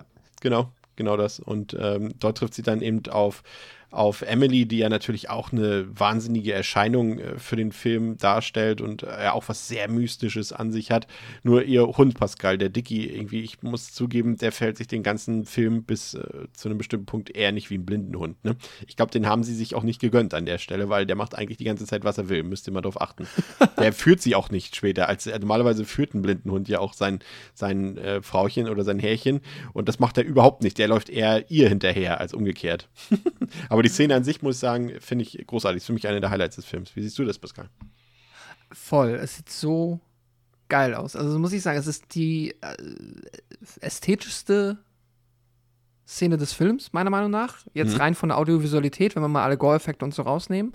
Es ist so fantastisch entrückt und genau das, was ihr beschrieben habt, dieses Gefühl, dass wir jetzt hier die reale Welt verlassen und in so einem in so einer ja, Zwischendimension uns befinden, wo sie die Straße entlang fährt und auf einmal steht mitten auf dieser komplett leeren Straße eine Frau mit weißen Augen und einem, das ist glaube ich ein Schäferhund. Ja. Und das ist so ein interessantes, spannendes Bild, so schön gefilmt und ja, halt auch wieder so ein bisschen das unterstreichend, was André oder was ihr auch eben gesagt habt, dass sich das einfach, das fühlt sich dann irgendwie seriös an. Also das fühlt sich an wie ein seriöser Horror ähm, oh Gott, weil jetzt Fulci, Fulci dreht sich im Grabe um, dass wir ihn hier als seriös bezeichnen. ja, aber ich finde irgendwie schon. Ich find, das Seriöser Horror kommt auch mit Krawatte und Anzug vorbei. Ja. ja, genau. Und sagt so, hier haben wir eine wunderschöne, sehr gruselige Szene. Da äh, fließt er, da spritzt jetzt mal ausnahmsweise gerade kein Gehirn irgendwie von links nach rechts durchs Bild und da geht auch kein Bohrer irgendwie mal quer durch den Kopf, sondern es ist einfach nur eine sehr unheimliche ja, Szene, äh, wo du, es ist auf dem Papier so trivial, aber es ist so effektiv, Sehr wenn man es dann irgendwie sieht. Ja, es ist super ästhetisch, ich fand es fantastisch. Ja. Gehst du wahrscheinlich mit André, ne? Äh, unterschreibe alles dazu, ja. Ist eine großartige Szene. Das Einzige, was ein bisschen in die Jahre gekommen ist, sind halt die Kontaktlinsen von Emily. Ähm, diese weißen in HD sieht man dann halt doch ganz stark die Ränder. Immerhin ähm, sitzen sie bei ihr im Gegensatz zum Finale am Ende bei zwei anderen Personen. Ja, das, das, das, das besprechen wir am Ende. Ähm, dazu auch noch kurz noch ein Fun Fact. Ich hatte mir noch ein Interview nochmal mit der Darstellerin angeguckt, äh, Cynthia Monreal oder wie auch immer. Ja. Also ne, ich möchte ja nicht keine italienischen Namen falsch aussprechen. Ähm, die ähm, auf der Arrow Blu-ray ist, ist, ein schönes Interview mit ihr, wo sie zum einen sagt, sie hasst Horrorfilme und den einzigen, den sie mag, ist The Beyond, weil sie mitgespielt hat. Natürlich. Äh, wobei sie auch bei Stendhal-Syndrom später noch mitgespielt hat von Asia Argento. Aber ähm, ja, sie, sie, mag ihn immer noch, obwohl sie eigentlich kein Horrorfan ist. Und äh, weil wir eh gerade schon über den Hund Dicky gesprochen haben, also es gab wohl zwei Hunde, mit der gedreht wurde. Also es wurde immer gewechselt, je nachdem, welcher Hund gerade müde war und keinen Bock hatte. Ähm, und hat sie auch hat sie im Interview auch gesagt, dass das nicht so einfach war, weil die so semi gut trainiert waren, waren. Und es waren halt beides keine blinden Hunde. Ja, das, äh, also, also klar, die hatten Trainer und die waren, die waren halt absolut abgerichtet und haben gemacht, was sie sagt und so. Aber ähm, sie waren halt beides keine blinden Hunde, deswegen können sie halt das, was sie eigentlich darstellen sollen im Film, können sie gar nicht. Und es war wohl nicht so easy, das zu handeln. Und ja, ja, hat sie auch in einem Interview erzählt. Also das, das fällt auf, ja. Ja, komplett. Also es gibt gerade diese Szene, wenn, wenn ähm, Lisa nimmt ja ähm, Emily mit quasi Richtung Hotel und da ist ja noch so ein Tor davor, so ein kleines und äh, so, so, ein Eingangsbereich und äh, da müsst ihr mal drauf achten, wenn äh, der Hund sich da von Emily führen lässt sozusagen und dabei dann noch gegen so ein, so, so ein ja, gegen so ein Ding gegenrennt da. ja, das ist sehr seltsam. Wenn der, blind, wenn der blind und blinder ist als du, dann ist das ein Problem, ja. Ja, komplett. Ähm, ja, ich finde find auch, wie gesagt, die, die, die Rolle von Emily, die ist auch, oder von Cynthia Montreal auch sehr cool, weil sie ist ja letztendlich scheinbar so eine Art Weltenwanderin, wenn man so will. Ne? Sie ist ja quasi die, die äh, von der Paralleldimension in die Realität irgendwie scheinbar hin und her wandert, sozusagen, äh, bis sie dann ja, noch ein anderes Schicksal, trifft aber auf jeden Fall eine sehr, ähm, auch toll gespielt, finde ich, muss ich sagen. Also wie gesagt, abgesehen jetzt von den Kontaktlinsen, aber ähm, das macht sie schon ganz gut und da ist sie auch ebenbürtig, würde ich sagen, jetzt äh, mit Catriona McCall, muss ich sagen. Also generell, mhm. äh, man wirft ja Fulci immer vor, dass er ja auch sehr, ein sehr ja angeblich sehr misogyner Typ gewesen sein soll oder zumindest was seine äh, Frauenrollen in Filmen angeht. Da bekommen wir auch noch ein anderes Beispiel in den nächsten Wochen mit dem New York Ripper. Ähm, aber hier muss ich sagen, und auch beim Glockenseil schafft er es eigentlich eher äh, definitiv, dass er die männlichen Figuren eher in den Hintergrund rücken und dass hier die ganz, die Stärken definitiv in den weiblichen Figuren und auch in den, bei den Schauspielerinnen zu suchen sind, finde ich jetzt persönlich. Das, das, fand ich ganz spannend, weil da wurde hier eben die Emily-Darstellerin ähm, auch befragt so in dem Interview. Ähm, also mhm. ihr wurde, ihr wurde, sie wurde konfrontiert mit, Lucy Fulci soll ja sehr misogyn gewesen sein, wie, wie haben sie das am Set erfahren? Und sie hat das komplett dementiert. Also sie meinte, nie irgendwas vorgefallen, er war super, also er war sehr verhalten, er war sehr zielgerichtet auf seine Arbeit, aber er war immer freundlich, immer zuvorkommend, hat sie komplett dementiert. Ähm, und sie hat dann, das fand ich ganz spannend, aber das, das, das ja, sie geht nicht in die Tiefe und ich habe das auch nicht so richtig was gefunden. Ähm, sie sagt halt im Interview, Fulci hatte halt ein sehr geplagtes und kein einfaches Leben und Probleme wurden in seinem Leben wohl oft durch Frauen ausgelöst. Ja, okay. Also deswegen sagt sie irgendwie, er hätte wohl allen Grund gehabt, irgendwie in ihrer, ne, also umgangssprachlich quasi, sagt sie das, ähm, irgendwie Frauen nicht zu mögen, aber ihr wäre das nie aufgefallen oder so, dass das so wäre im Alltag, ne? Aber irgendwie, da kommt das vielleicht her, dass die Leute diesen Eindruck hätten oder so, ja. Aber spannend. Also sie hat auf jeden Fall mit wehenden Fahnen direkt gesagt, so, der war absolut zuvorkommend, absoluter Gentleman am Set und nie irgendwas vorgefallen. Also ja, ist wahrscheinlich. Und, und und es passt ja auch zu dem, was wir letzte Woche beim Glockenseil gesagt haben, dass er eher mit den männlichen Darstellern so ein bisschen angeeckt hat und mit denen immer eher seine Probleme hatte. Und, äh, mhm. und, und deswegen kann er wahrscheinlich sowieso nicht misogyn sein, weil wenn, dann kann er eher ein Menschenfeind generell sein, weil er bei allen angeeckt ist oder so, keine Ahnung. Aber das äh, klingt schon ganz plausibel, was, was äh, Cynthia Monreale da sagt. Ähm, wer vielleicht auch ein bisschen misogyn ist, das könnte Arthur sein der Angestellte aus dem Hotel, der sich hier als, ja, ich bin mir nicht ganz sicher, was es darstellen soll, aber ich glaube, Pascal, er ist ein Unterwäscheschnüffler, ein heimlicher. Zumindest äh, wird das für mich in dieser Szene angedeutet, die er dort hat, als er dort in Lisas Zimmer dort irgendwo bei erwischt wird. Man sieht nicht genau was, aber ich glaube, er wollte an ihre Schublade mit äh, der Unterwäsche gehen. Ich bin mir nicht so sicher. ja, mir ist es sowieso witzig, dass der auch irgendwie einfach zum Hotel dazugehört. Also den hat sie jetzt mitgekauft. Das Interieur, klar. Ja, gehört dann halt dazu. Äh, sind dann halt die Angestellten, die werden wie, ähm, ja, keine Ahnung, noch früher im 17. und 18. Jahrhundert einfach, die gehören zum Haus dazu, die kannst du nicht entfernen. Aber das ist doch wirklich so. Hatten wir das nicht auch schon bei The Innocence damals? Mit der Haushälterin war da nicht auch mal so ja, ein Fall, dass die. Da war ja auch dann einfach die Haushälterin. Ja, ja, ja, ja, ja. Die übernimmt man dann halt einfach. Die sind immer da. Ja die kennen ja wahrscheinlich auch alles äh, besser als jeder andere wahrscheinlich. Da macht es irgendwie äh, durchaus ja. Sinn.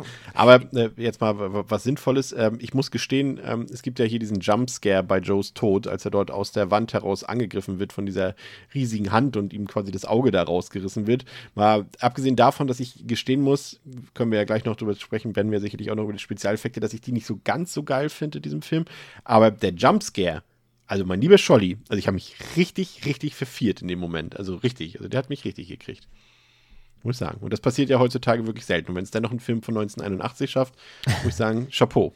Also ich finde den auch, also ich wusste halt, dass der kommt, deswegen war ich halt so semi, aber ja, der ist schon, der ist schon, der ist schon effektiv. Ich weiß nicht, wie das Pascals beim ersten First Watch jetzt geht, aber der kommt sehr plötzlich und natürlich auch wieder mit brachialem Sound natürlich. Ja, absolut, war auch, äh, hat auch auf mich so effektiv gewirkt und vielleicht auch, weil es jetzt nicht der Film ist, wo ich einen auch so mh, mm, ja, starken und lauten Jumpscare erwartet hätte, deswegen wahrscheinlich einfach noch mal mehr. Ja. Was wir natürlich auch hier wieder haben, ich muss sagen, ist ein bisschen, hat es einen leichten Remake-Charakter für mich. Also der Film hat schon sehr viele Parallelen äh, zu, zu ähm, zum Glockenseil, finde ich, gerade auch, weil auch die Handlungsorte, wir haben ja auch wieder eine Szene am Friedhof später, wir haben hier eine Szene im Leichenschauhaus, nur diesmal irgendwie ohne perverse Angestellte. Und auch da ist für mich eine der ja, vielleicht nicht ganz nachvollziehbarsten Szenen des Films, aber eine der schönsten Szenen. Und zwar ist es ja, ähm, die, die, ja, das war hier zu dem Zeitpunkt schon die Jill, ne? Das war ja die Tochter von ähm, Joe. Ne? Ja. Genau. Und die geht ja später auch ins Leichenschauhaus dort und da gibt es ja diese Säureszene dort. Und da ist ja, muss ich sagen, ich würde mal sagen, Showtime für das Glibber, Schleim und Make-up-Department gewesen vom, vom Film. Ähm, also wie sich dort diese, diese es sieht irgendwie so ein bisschen aus wie Speichel, ne? Wie so aufgedunsener Speichel, der sich da irgendwie auf dem Boden ausbreitet und Jill bedroht und, und, und in alle Fugen und auf alle Kacheln sich ausbreitet und sie nicht mehr weiß, wo sie hin soll. Und da ist auch so tolle Kameraarbeit, die quasi so gut auch darstellt, dass wirklich dort in, an allen Ecken und Enden irgendwas Böses lauert und mhm. äh, die mhm. Perspektiven immer verschoben werden und auch das Tempo der Kameraführung sich dann auch immer angleicht. Auch eine sehr coole Szene, obwohl theoretisch dieser, ja, diese dieser Säure schleimend auf dem Boden jetzt äh, für mich jetzt nicht so eine Bedrohung dargestellt hat, zumal sie ja auch einfach nur, naja, durch die Tür rausgehen musste auf der anderen Seite des Raumes, aber ähm, naja, da zerläuft halt gerade das Gesicht ihrer, ihrer Mutter. Also da kann ja, man schon mal äh, drei Schritte zurückgehen, wenn die Suppe dir zu einer. das, das, das, ihre Mutter hat sie ja da schon gar nicht mehr erkannt. das hätte auch jemand wow. anderes sein können. Ähm, aber ich fand die, also ich will, sie, ich will sie ja loben. Also ich fand es cool und ich fand es auch cool, dass, dass da, das hatte so für mich so ein bisschen äh, Evil Dead Charakter auch, wie, wie sich dort hm. der Kopf äh, von der, von, von Martha, ist ja die Mutter, ne? Ist ja, glaube ich. Nee, sie, sie ist ja Martha, ist ja gar nicht, doch, ist sie, warte mal. Joe ist der Vater von, von Jill. Ist Martha die Mutter gewesen? Äh, ist es Martha oder die Mary Ann? Mary Ann, ne?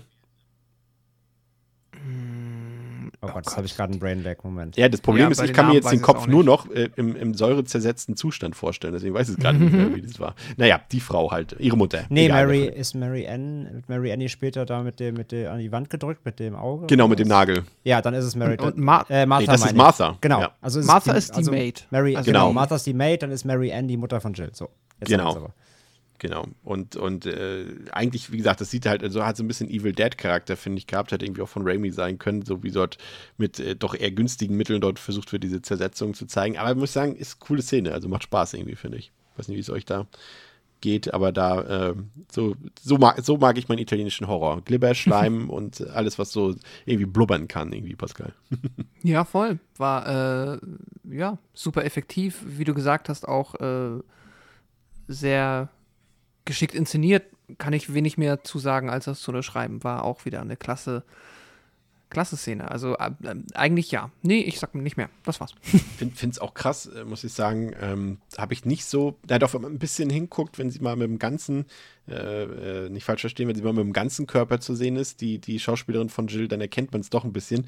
Aber dass sie, sie soll ja irgendwie eine Zwölfjährige oder so darstellen und, und die Schauspielerin, mhm. die war aber irgendwie schon Mitte, Ende 20 zu dem Zeitpunkt. Und äh, das fand ich dann, also das ist lustig, man sieht es überhaupt nicht in den, in den Close-Ups, aber man sieht es total, wenn sie dann halt mal irgendwie komplett in der Kamera sozusagen drin ist, dass sie eben nicht äh, ein zwölfjähriges Mädchen ist, ja. Äh, vielleicht noch ähm, interessant äh, zu wissen für euch da draußen ist, dass äh, Catriona McCall, auch wenn es vielleicht Sinn machen würde, ähm, nicht die Hauptrolle spielen sollte eigentlich in diesem Film, also nicht so wie im Vorgänger im Glockenseil, sondern eigentlich äh, Tisa Farrow, die ja eigentlich die Hauptdarstellerin, also was heißt eigentlich die, die Hauptdarstellerin in Voodoo war, ähm, sollte eigentlich hier die Hauptrolle spielen, aber zu dem Zeitpunkt hat sie eben ähm, ihr, ja, ihren Beruf quasi schon an den Nagel gehängt, vielleicht nochmal als kleine Besetzungsinformationen ähm, an dieser Stelle. Ja, und Emily besucht dann Lisa und erzählt ihr dann auch von den Geschehnissen von damals, von 1927. Und äh, nach einem Zwischenfall mit Schweigs immer noch existentem Gemälde flüchtet Emily dann aus dem Hotel und Lisa betritt trotz aller Warnung das Zimmer 36 nämlich genau das Zimmer, in dem es damals auch zu dem Lynchmord an Schweig kam. Und in dem Zimmer findet Lisa dann auch das, äh, ja, nicht nur das berüchtigte Eibon-Buch, sondern auch Schweigs äh, ziemlich äh, schwer verweste Leiche an die Wand genagelt, immer noch, wie damals. Und äh, Lisas neuer Bekannter, äh, wie war noch gleich sein Name? Dr. John, ne? Dr. John nenne ich ihn immer. Ähm, nee, das war gar nicht ja, Dr. John. Dr. Doch. Dr. John McCabe. Ja, genau. Der hält von der ganzen Sache irgendwie nichts. Also weder von dieser Sache mit Emily noch von Schweig und, und dem Buch. Und Lisa fehlen dafür auch die Beweise, weil immer wenn sie es irgendwie jemandem zeigen will, dass, dass die Sachen existieren, sind die Sachen plötzlich einfach wieder verschwunden. Wie zum Beispiel Emily, die auch keine Spuren hinterlassen hat, nicht mal Geräusche hinterlassen hat. Und da stellt sich schon die Frage, bildet sie sich alles nur ein, André? Das ist eine gute Frage, ne? Nö, tust du nicht. ja, also ähm, der Film versucht halt auch noch deutlich mehr als Glockenseil, finde ich, mit diesen Ebenen zu spielen. Also, dass du halt irgendwie Realitäten hinterfragst. Wir haben vorhin schon gesagt, diese Brückenszene, ne, die so ein bisschen so eine, wie so eine, Über, wie eine Überfahrt, wie ein Übergang in eine andere Dimension, beziehungsweise letztendlich können wir das ja auch beim Namen nennen, es geht ja so ein bisschen ums Jenseits. Der Film heißt nicht in Deutsch ohne Grund über dem Jenseits. Ähm, eine Zwischenwelt, eine Vorhölle, wie auch immer. Und die Dinge aus dieser Vorhölle vermischen sich halt mit den Dingen aus der Realität. Und deswegen ist natürlich auch ähm, The Beyond wieder ein Film, der halt ja auch gar kein klasse, ist ja kein klassischer Zombie-Film auch wieder. Ne? Ich meine, du hast ja auch schon gesagt, warum Zombies überhaupt eigentlich so prägnant drin sind, ähm, sondern es ist eben wieder so ein, es ist eigentlich wieder eine Mixtur. Es ist was Okkultes, es ist was Übernatürliches, es ist was, ähm, es ist was ähm, Gotisches wieder, es ist was Kosmik bisschen mäßiges. Also der vermischt ja wieder sehr viel und das sind ja die Szenen, die, wo es, wo es jetzt anfängt, eben, ja, dass sich eben in die in die Realität von, ähm, von Lisa halt hier diese, diese Parallelwelt immer weiter reinarbeitet und sie natürlich nicht weiß, so verliert sie gerade den Verstand oder was ist hier los, ja.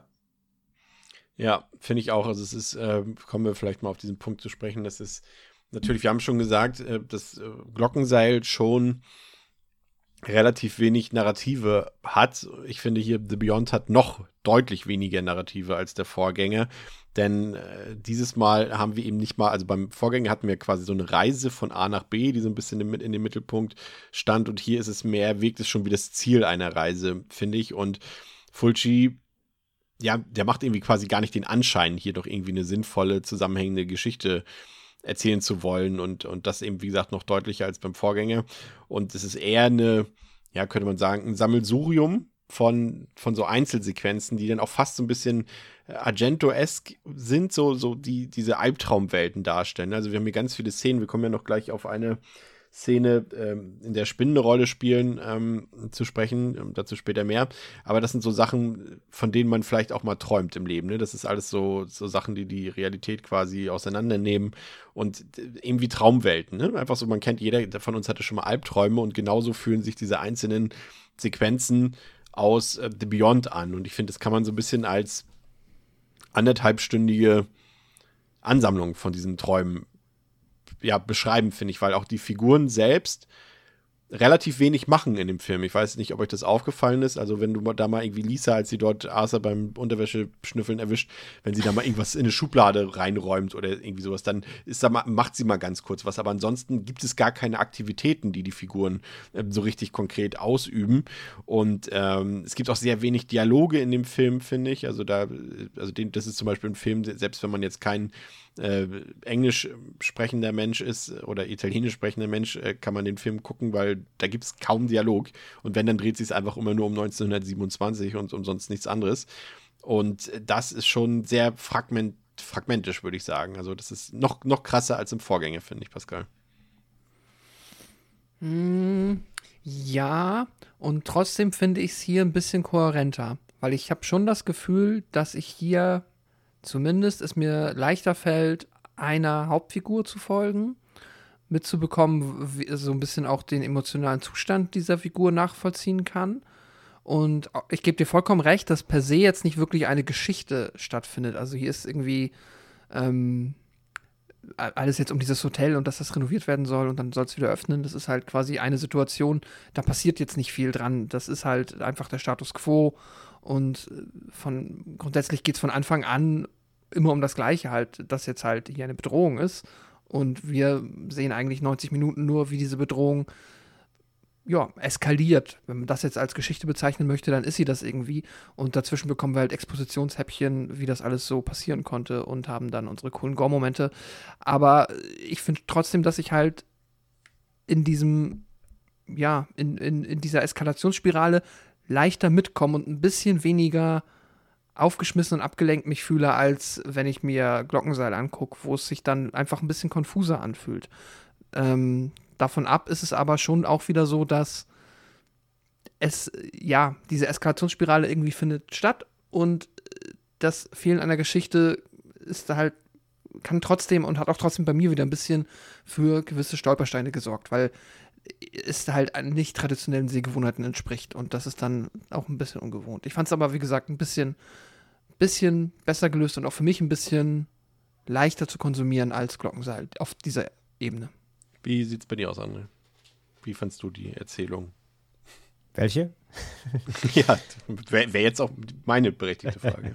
ähm, nein, also ganz klar, das haben wir bei Glockensaal ja auch schon schön herausgearbeitet es ist gar keine Frage, dass Fulci auch in Beyond nicht der größte Storyteller ist. So, er kann keine Geschichten stringent erzählen, er kann keine Figuren führen und ich gebe dir auch vollkommen recht, die Figuren machen nicht viel. Es, äh, ich würde dir auch zustimmen, dass es eher so eine, ähm, ein Showcase ist, aber im besten Sinne.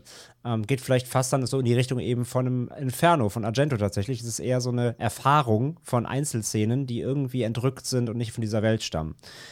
Allerdings muss ich halt sagen, dass ähm, und das hat der Pascal auch gesagt, und da gehe ich komplett mit. Für mich ist auch bei The Beyond hat Fulci es echt, wie bei eigentlich fast keinem zweiten Film, äh, von zumindest jetzt aus dem wirklich aus seinem klassischen ähm, italienischen Horrorsegment, jetzt mal sowas wie Contraband oder sowas außen, außen vorgenommen, ähm, diese diese, dieses Non-Storytelling, ja, dieses nicht vorhandene Storytelling, aber so positiv umzukehren, dass daraus trotzdem eine gewisse Stringenz entsteht. Da gehe ich halt komplett mit, das sehe ich halt auch so. Ähm, ich finde, Beyond führt oder nimmt dich trotzdem viel besser an der Hand als ein Glockenseil das jemals könnte. Ich finde, Glockenseil ist viel konfuser, obwohl da auch nicht viel erzählt wird. Ähm, allein durch die Szenenabfolgen, wie da was passiert. Ich meine, wir haben ganz viel darüber gesprochen, ja, allein diese Szenenwechsel, wie sie überhaupt in die Stadt hinkommen und so, ist alles völlig, völlig wirr. Und Beyond ähm, profitiert meiner Meinung nach davon, dass du nicht so viele Orte hast.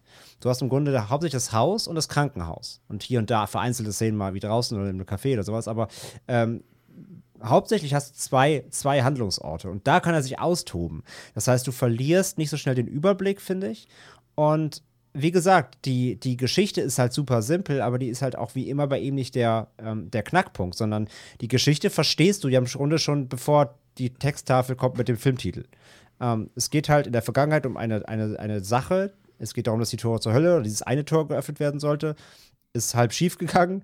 Ähm, und im Jetzt wird das Ganze wieder auf, aufgerollt. Und es gibt quasi einen neuen Versuch. Das Ganze hat Auswirkungen aufs Jetzt. Ähm, die Charaktere, die wir kurz kennengelernt haben, müssen sich damit jetzt befassen und auf geht's. Und ich finde dann eben in diesem Kosmos, den der Film dann aufmacht, mit, diesen, mit den Einzelszenen, mit den ganzen, äh, mit den Showcases dann eben für die Gore-Momente und so, die, die, die atmosphärischen Momente mit der Brücke und so, das, das ist so aufbauend. Das ist zwar, ja, ich gebe dir recht, es ist fragmentarisch. Aber ich finde schon, dass Fulci es hier geschafft hat. Vielleicht war es auch Glück. ähm, aber ich finde schon, dass der, dass der Film es schafft, diese Einzelszenen so zusammenzuführen, dass trotzdem ein Gesamtwerk entsteht. Es ist eine Stimmung. Es, ist, es baut aufeinander trotzdem irgendwie auf. Ich, ich bin nie so verloren. Und wenn dann nur positiv. Aber ich bin nie so negativ verloren wie in einem Glockenseil, dass ich nicht mehr weiß, wo bin ich jetzt gerade dran. Was willst du eigentlich von mir? Das passiert mir bei Beyond nicht. Beyond hat eine, hat eine Stringenz in der, in der, im, im Non-Storytelling irgendwie drin. Das hat er hinbekommen, dass es trotzdem nach einem Film anfühlt und ich weiß, weiß trotzdem irgendwie immer, was, was passiert so, was ist eine Phase, ähm, um was geht's hier eigentlich. Das, da, da habe ich nie Zweifel dran bei The Beyond. Und äh, deswegen, das, das muss ich sagen. Äh, ja, er hat äh, die, die Story, das Storytelling ist wieder schlecht, aber in, in Beyond funktioniert es für sich gesehen, ähm, in, de, in, dem, was er dann letztendlich will, nämlich diese, diese, diese, diese Jenseits, Jenseitsdarstellung, äh, die in unsere Welt rein crasht quasi. Ähm, das funktioniert halt trotzdem letztendlich.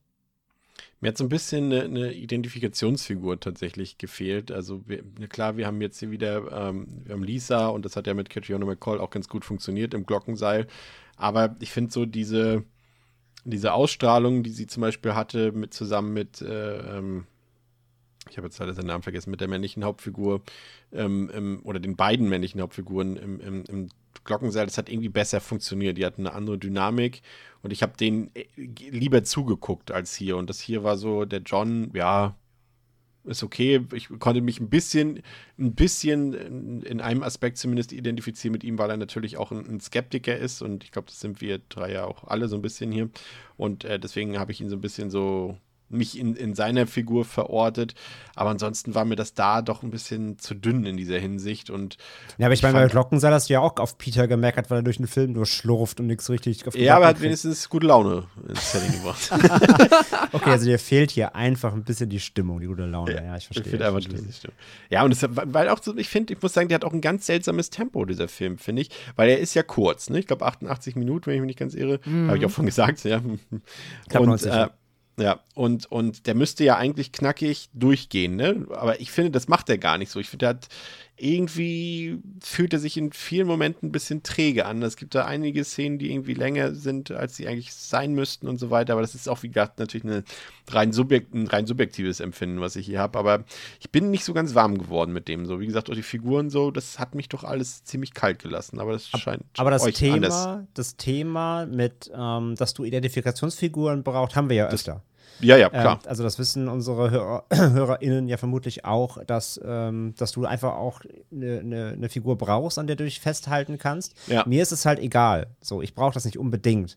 Und bei, und bei Beyond ist es auch so, weil wir haben halt die Figuren stehen ja auch eher wieder symbolisch. Du hast halt Emily, ja, die irgendwie ein Hauptcharakter ist, aber eigentlich ist sie ja auch so durchsichtig, weil sie ist ja eigentlich auch nur eine Figur aus der Zwischenwelt und so. ich wollte ne? sagen, im wahrsten Sinne des Wortes durchsichtig. Ja, genau. Also, ne, sie ist ja einfach nur eine Gestalt. Und ich finde halt, also du hast im Grunde ist ja der Hauptcharakter auch irgendwie Schweig, weil er, ist- er sein Schicksal ist ja eigentlich, dass das alles lostritt. Und ich Ja. meine, er ist ja auch permanent im Film, wenn auch dann später nur verwest. ähm, und halt, ja, das stimmt schon, klar. Also Lisa und ähm, hier unser, unser Doktor. äh, Die, die, äh, John, die, ähm, äh, ja, also das Größte, was sie machen, ist am Ende halt durchs, durchs, durchs Krankenhaus schießen. Dazu kommen wir ja noch. Das, das hast du vollkommen recht.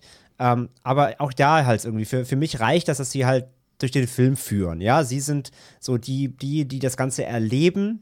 Aber letztendlich stehen halt einfach die Visionen und der Schrecken und alles steht halt im Vordergrund. Dann reicht das für mich. Aber wie gesagt, diese, dis, diese Themendiskussion, dass du einfach ähm, Figuren brauchst, die irgendwie wirklich eine Präsenz haben im Film, das, das wissen wir ja, das haben wir ja schon öfters im Film gehabt. Also von daher verstehe ich auch, dass das ein Problem für dich von dem Film ist, weil ja, das ist auf jeden Fall eine richtige Figur, die irgendwie den, den Film leitet. Ja, so der, die, die Hauptfiguren sind ein bisschen wie der Hund Dicky. Die, die wissen auch nicht, wo es lang geht und laufen so ein bisschen wieder blind rum. Aber Ähm, ich Vergleich. glaube jetzt nicht, dass, das, dass ich da jetzt ein Einzelfall bin. Ich glaube, das geht tatsächlich der Mehrheit der Abs Film absolut, will ich, gar nicht, will ich gar nicht sagen, dass das bestimmt viele stören könnte, klar. Ich habe am ehesten diesbezüglich dann auch tatsächlich noch mit John meine Probleme, weil ich, du hast ja eben gesagt, dass er auch ein Skeptiker ist. Das ist aber dann leider wieder so in, finde ich, äh, das wird nicht kohärent dargestellt, weil der macht halt einen 180 ab einem gewissen Zeitpunkt und der ist sehr unmittelbar und sehr, sehr aus dem Nichts fühlt es sich für mich an, dass er auf einmal sagt, so, ja, nee, das ist ja, also die Emily hast du dir offensichtlich eingebildet, aber ich habe dieses Buch gelesen, das ist offensichtlich das Tor zur Hölle. Ja, ja, das stimmt, ja, ja, das, das, das stimmt aber wirklich. Ja, ja. Weil er ist auch so eine, er ist im letzten Drittel, ist er so eine Zeit lang so ein bisschen aus dem Film raus. Ja. Und davor war halt ganze Zeit Konsens, ja komm, laber mal nicht so viel, bildest dir irgendwas ein, ne? entspann dich mal. Und dann springt er plötzlich mit der gezogenen Revolver, mit dem gezogenen Revolver aus dem Schrank und ist so, alles klar, wir müssen sofort alle Zombies erschießen. das, Ja, das, das stimmt, so, also sein, sein Wandel wird halt wirklich, wie du sagst, es wird erklärt damit, ey, ich habe diese drei Seiten, dieses Buch gelesen, wir sind am Arsch. Er wird quasi so sehr äh, dazu gedrängt, sein, sein, ja, seine Skepsis aufzugeben, er konnte sich nicht mehr dagegen wehren. Ja. Und so geht es auch einigen anderen äh, Figuren im Film, denn es kommt in der Folge zu weiteren Unglücksfällen. So wird zum Beispiel Lisas Architekt, der wird von Spinnen bei lebendigem Leib gefressen, nachdem er in der Stadtbibliothek die Baupläne des Hotels überprüfen wollte. Und auch Lisas Haushälterin Martha wird im Hotel getötet. Und John, wir, wir haben es eben, ihr beide habt es eben schon gesagt, erhält in der Zwischenzeit auch die Informationen zur Hintergrundgeschichte des Hotels und zu den Toren zur Hölle aus dem besagten Buch Eibon. Und auch Emily wird in ihrem Haus von Untoten angegriffen, darunter von äh, Zombie-Schweig auch unter anderem. Und ähm, ihr Hund greift dann diese Zombie-Brigade an und verjagt diese auch. Aber anschließend greift er sein Frauchen selbst an, ziemlich bestialisch an, und tötet es dann auch. Und ähm, ich würde mal sagen, diese Einzelsequenzen, André, wir haben es eben schon gesagt, die, wie gesagt, sehr auch fragmentiert sind, so auf, auf einzelne Setpieces ausgelegt sind, die sind schon heute, sagen wir, glaube ich, Lynch-esque dazu, ne? So in diese Richtung geht das Ganze ja hier auch. Also Fulci hat letztendlich wenig Interesse an, an der Realität nur noch. Und das finde ich halt so interessant, weil das seine Filme, die er vorher gemacht hat, also vor Glockenseil ja, oder sag mal vor Voodoo, ja doch noch sehr im Realistischen verankert waren, im Realismus. Und das hat er jetzt irgendwie gefühlt komplett aufgegeben mittlerweile schon. Und gerade diese Spinnenszene, die hat die Leute damals ziemlich deftig auch geschockt. Und wenn man, ich hatte es ja vorhin schon gesagt, das ist halt so ein wahrer Albtraum. Ne? Man darf nicht vergessen, dass hier der, der, der, ähm, der Architekt ja auch gelähmt am Boden liegt. Also er fällt quasi von der Leiter und äh, liegt dann auf dem Boden und ist gelähmt. Er ist komplett machtlos und äh, muss sich äh, ja den Spinnen ergeben, die auf ihn zugelaufen kommen äh, und ihn dann bei lebendigem Leib dann auffressen. Und das ist halt ein echter Albtraum, ne? Also du, du, du, das ist ja, man kennt ja diese Situation, wenn du im, im, im Albtraum hast und dich quasi nicht bewegen kannst. Jeder hat das schon mal irgendwie gehabt Mhm. und dann passiert irgendwas. Normalerweise wacht man dann irgendwann auf, äh, wenn es zu drastisch wird. Hier natürlich nicht, weil es ja ein Horrorfilm ist. Aber die Szene ist schon, also ich muss sagen, dass, äh, es ist cool, dass sie dort echte Spinnen auch benutzt haben. Leider sieht man dann eben umso krasser den Unterschied zu den Fake-Spinnen dort. Die Ja. sehen halt wirklich schon ein bisschen aus wie, wie heißt das, so ein, so ein Zigarrenputzer. So sehen die Beine Mhm. irgendwie gefühlt aus. Ähm, aber das macht die Soundkulisse in dieser Szene äh, krass wieder weg, finde ich. Ähm, dieses Knuspern von diesen Spinnen und diese auch diese, diese ekelhaften Schrittlaute, die das da simulieren soll, uah, da habe ich richtig Gänsehaut gekriegt. Also das fand ich absolut widerwärtig, muss ich sagen. Und äh, die sagen mal so, wenn ich die, die Spezialeffekte so ein bisschen ausblende, aus heutiger Sicht, also damals waren die natürlich wahrscheinlich sensationell, aber aus heutiger Sicht sind sie jetzt nicht ganz so geil. Aber die Szene an sich, die finde ich sehr grausam, muss ich gestehen, André. Positiv grausam. also natürlich nicht für Gut, den dass du's- Architekten, aber Gut, dass du es sagst. ja. Also, zum einen, ähm, wo fange ich an? Wo du gerade sagst, der Film verabschiedet sich oder Fulci verabschiedet, verabschiedet sich aus der Realität. Äh, das wird ja damit auch in der Szene schon eingeleitet, dass es plötzlich bei helllichtem Tag in der Bibliothek donnert und blitzt. Ja, Das ist ja der Grund, warum er von der Leiter fällt. Es kommt ein Blitz und ein Donner und dann, dann knallt er runter. Es ist, gesagt, es ist draußen ist es strahlender Sonnenschein, ja. Also da allein schon merkst du ja, der Film entfernt sich komplett aus der Realität. Wir befinden uns nicht mehr in der Realität.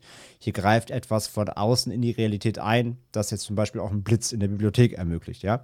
Also absolut. Ähm, diese Szenen haben komplette, ähm, ja, außerweltliche Anmutungen generell. Und die ganze Spinnenszene ist ja legendär, absolut. Ähm, und ja, auch in der jetzigen HD-Version eben, da gebe ich dir vollkommen recht, haben manche Effekte natürlich, natürlich gelitten unter dem sehr guten und scharfen Bild jetzt. Und gerade im Vergleich, wie du sagst, gibt dann die Einstellungen auf dem Boden, wenn die Spinnen dann so angekrabbelt kommen. Du hast in der vorderen Reihe hast du die echten Spinnen, die echten Taranteln, und dahinter wackeln so Plastikspinnen hin und her. Äh, es fällt halt absolut auf, klar. Dennoch gebe ich dir vollkommen recht, ich finde die Szene auch nach wie vor trotzdem sehr effektiv. Äh, ist auch, glaube ich, echt ein Albtraum für Arachnophobiker. Ähm, wie die Spinnen alleine wirklich an ihm hochkrabbeln, auf die Hände, ins Gesicht und dann immer wieder die doch dann aber trotzdem gleichzeitig auch sehr clever gesetzten Gegenschnitte ähm, zwischen echten und Fake-Spinnen natürlich. Die echten Spinnen beißen natürlich nicht. Und äh, immer aber diese Zwischenschnitte sind so gut gesetzt, weil die Kamera zoomt dann teilweise so nah ran, dass du auch nicht mehr ganz weißt, so, ne, wo ist jetzt der Schnitt und so weiter. Also übertragenen Sinne.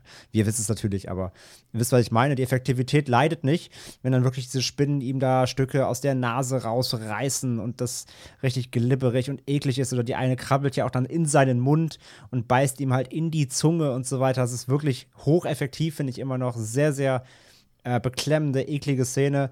Und nur über eine Sache müssen wir diskutieren. Über eine Sache müssen wir diskutieren. Warum machen die Spinnen Vogelgeräusche?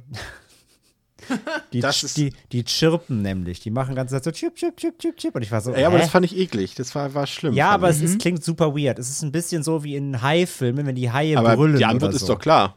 Es sind doch Vogelspinnen. Vogelspinnen, ich wusste, dass du das sagst, ja.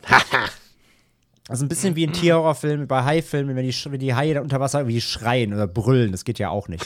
ähm, das fand ich halt, das fand ich halt super surreal. Aber ansonsten, wie gesagt, finde ich die Szene nach wie vor sehr legendär und auch wirklich, ähm, wirklich äh, disgusting, ja.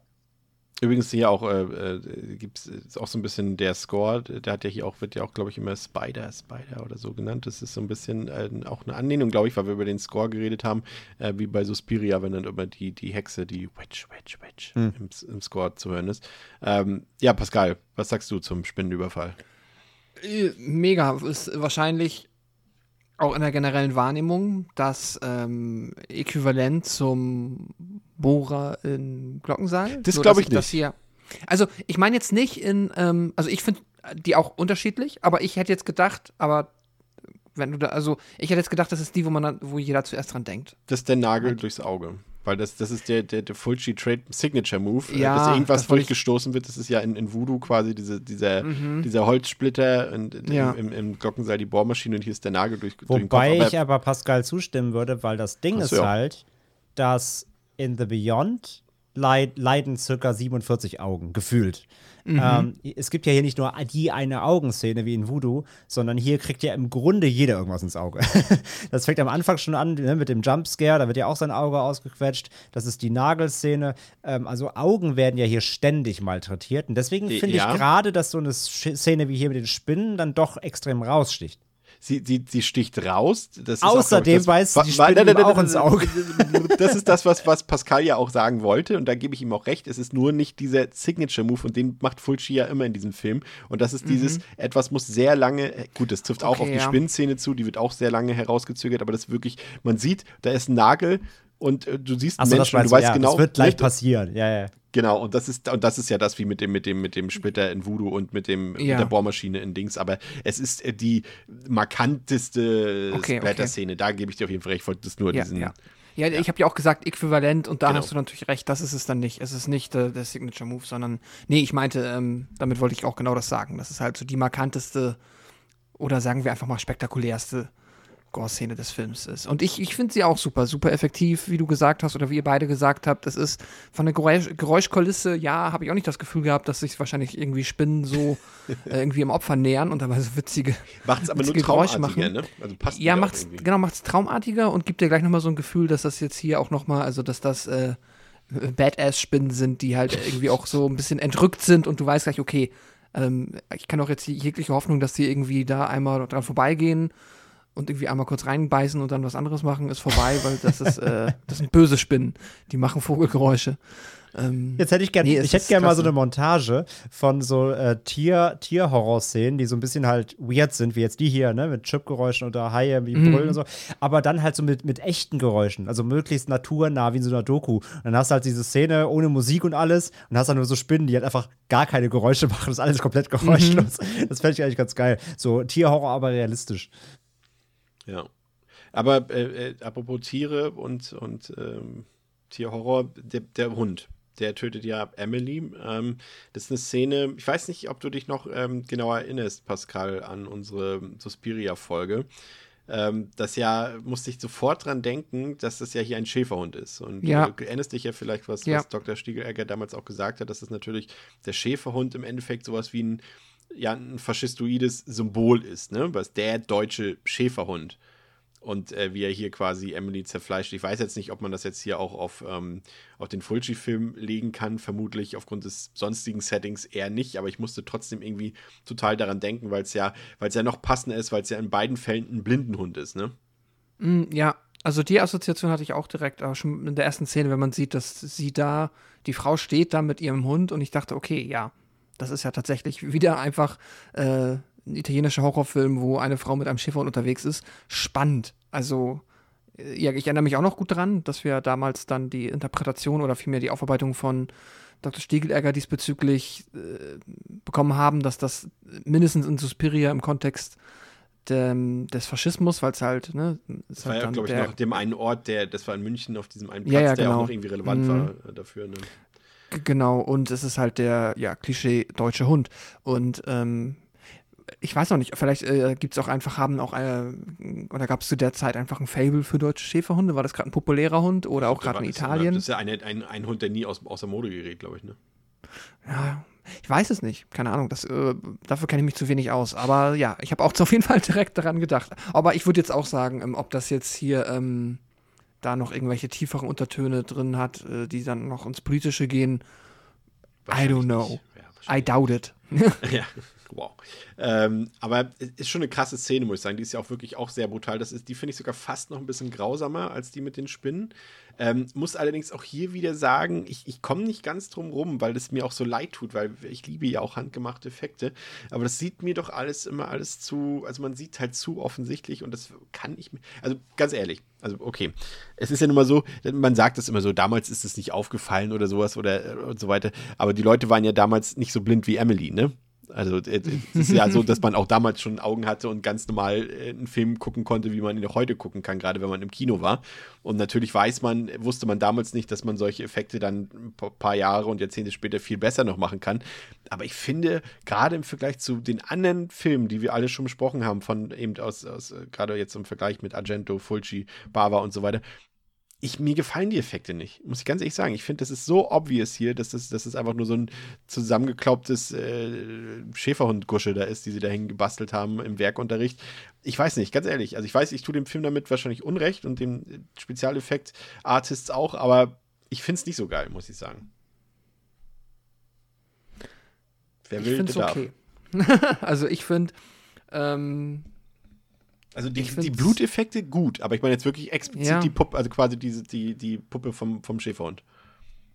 Ja, du siehst bei den Tieren, äh, es ist halt genau das, was wir gesagt haben, du ergänzt es 100%ig. Und ich gebe dir auch recht, es ist auch, glaube ich, etwas, was man öfter mal vergisst, wenn man immer denkt, ja, ach, als der Film rausgekommen ist, da haben den ja alle Menschen irgendwie äh, auf einer auf einer rausschigen VHS gesehen. Ja. Ist ja Quatsch. Der hat ja, der lief ja im Kino und ja. da sah dann auch nicht sehr viel also das sah dann auch genauso gut aus, wie wir ihn jetzt hier irgendwie im Heimkino auf einer restaurierten äh, Digitalfassung sehen. Das heißt, auch die Menschen haben das damals offensichtlich erkannt, aber ähm, ja, für mich funktioniert es dann trotzdem, weil es ist, es, ich habe dann, ich habe ja auch dann lieber etwas, wo ich quasi, ich sehe einen Spezialeffekt, ich weiß erstmal eh, dass es nicht real ist, ich erkenne es dann meinetwegen, dass es künstlich ist, aber wenn man's, äh, dann habe ich es halt so viel lieber, wenn ich erkenne, es ist künstlich echt als künstlich CGI. Und deswegen bin ich da immer eigentlich nie böse und kann dann aber auch im Kopf in der Regel, außer es ist zu ähm, stümperhaft, aber hier hat es für mich funktioniert, dass ich dann für mich die Illusion aufrechterhalten kann, dass ich jetzt nicht krass die Immersion verliere, wenn ich jetzt mhm. sehe, wie die Fake-Spinnen angekrabbelt kommen oder wenn der Hund halt aussieht wie eine Puppe. Es geht noch. Ich muss sagen, bei den Zombies am Ende, da war ich ein bisschen enttäuscht. Da dachte ich, da habe ich in Voodoo schon äh, so viel geilere Zombies von Fulci gesehen, dass die, die Romero-Zombies, über die wir bestimmt noch sprechen, die sind halt, da bin ich effektmäßig enttäuscht gewesen. Aber das geht jetzt alles für mich noch. André, du hast bestimmt wieder Worte für meinen Effekt. Ja, definitiv. Du, du Nicht-Konisseur. Ähm, nee, ich finde die Effekte super. Also, äh, es geht ja nicht nur um die Effekte per se, sondern es geht letztendlich auch um, wie sie im Film wirken. Das hat Pascal ja auch gerade gesagt. Ähm, nichts reißt mich raus. Ich finde die, find die Effekte super gritty, ähm, ich finde die echt derbe äh, immer noch, ähm, sei es die Augen, sei es de auch der Hund. Die, also, ne, der, der Schäferhund, den sie genommen haben, also die, die Puppe, es war halt ein komplett halb nachgebauter Schäferhund und da steckt halt ein Arm von einem Mann drin, der den, der den halt wie eine Puppe halt bewegt hat. So klar weißt du, dass es eine Puppe ist. Natürlich lassen sie keinen echten Schäfer in ihren Hals beißen, ist ja auch klar. Ähm, und ja, du siehst auch halt, dass es eine Prosthetik am Hals irgendwie ist, aber alles wieder, das Zusammenspiel, dieser ganze Szenenaufbau muss ja dabei bedacht werden, finde ich immer. Klar, ich weiß schon, dass du jetzt nur über die Effekte redest, aber die Effekte sind, stehen in, im Film nie für sich. Ich gucke ja nicht das Making-of, ich gucke den Film. Ähm, dieser Aufbau allein mit Emily, wie sie halt erst merkt, okay, da ist jemand, ja, dann ist es halt der, der Zombie-Schweig. Sie hetzt den Hund auf ihn, sie sieht ja nicht, was passiert, merkt nur, okay, anscheinend hat er die Gefahr für mich irgendwie gebannt. Sie fühlt sich in Sicherheit, wiegt sich in Sicherheit und sagt, danke, Dicky, allein die Szene, wie sie immer schreit, Dicky, Attack, Dicky, Attack, ist das Beste. ähm, wiegt sich halt in Sicherheit und dann schnappt halt der Hund auch fast wieder mit einem Jumpscare halt zu und, und beißt ihr halt plötzlich ihr eigener Hund äh, halt in den Hals. Ich finde das immer noch super gritty, wie sie schreit, wie der dann das Fleisch rausreißt, die das Blut spritzt und dann ja doch mal direkt der zweite bist da ans, ans Ohr und reißt dir dann auch das raus. So, es ist ultra hart so das ist ultra hart. Also der, der, der, Film, ich meine, wir haben darüber schon gesprochen, der ist immer noch beschlagnahmt so und äh, auch wenn die Effekte in Jahre gekommen sind, ähm, hatte, äh, muss ich bei dem Film sagen, ja, ist nicht einfach, glaube ich, den rauszuboxen irgendwann mal. Ähm, ich finde find das immer noch effektiv, weil Lichtstimmung stimmt, weil Soundtrack stimmt, weil, weil das Schauspiel dann im richtigen Moment stimmt. Und dann erfüllen die Effekte für mich immer noch komplett ihren Zweck. Ich finde die super gritty, super brutal, ähm, super eklig Und ähm, ja, funktioniert für mich. Ich, ja, man, man sieht es natürlich, aber ich bin, bin auch bei Pascal, ich, mich reißt es aber nie raus. Weil, weil, weil es einfach für mich in der Gesamt, in der Gesamtkomposition der Szene für mich absolut noch funktioniert. Das freut mich für dich. Ähm, Nein, Spaß. Äh, wie gesagt, es ist ja rein, rein subjektiv, weil normalerweise, du kennst mich, normalerweise äh, beschwere ich mich nie über handgemachte Effekte, nur irgendwie hier habe ich dann irgendwie dann doch Vergleiche zu anderen Filmen aus derselben Zeit oder aus derselben, wie sagt man, aus, der, aus derselben Herkunft, eben aus zum Beispiel aus dem italienischen Kino äh, ja. aufgestellt und da sind mir die doch irgendwie ein bisschen aufgefallen einfach. Wie gesagt, ähm, voll, vollkommen fein, aber ich meine allein, Je, allein die Kreativität dann immerhin. Ja. Ich meine, ich mein, den Glockenseil hast du halt zehnmal, wie jemand der Hinterkopf zerquetscht wird. Das ist auch blutig, aber irgendwann ist so, ja, okay. Aber allein hier die Variation des Gores halt, ne? Also ich meine, wie gesagt, wie oft hier welche Augen rausgesprengt werden und zermatscht und alles und die, die, die Szene eben schon besprochen haben mit dem, mit dem zerfrästen Gesicht da, mit der, mit der Säure oder Buttersäure, was es ist. Ähm, allein die, die, die Kreativität auch der Effekte und so weiter und immer die Inszenierung eben in der Szene. Also da kann das auch mal für mich das Ohr aussehen wie Plastik, so, aber ich, ich, ja, ich, ich, ich fliege nicht raus aus der Immersion. So. Und das, dann, dann reicht es für mich halt auch schon. Dann hat es den Soll halt erfüllt. Und da muss ich halt sagen, da finde ich halt Beyond rein von der, vom, vom Gore her immer noch auch echt einer, einer der äh, kreativsten und, und äh, ausartendsten mit von Fulci.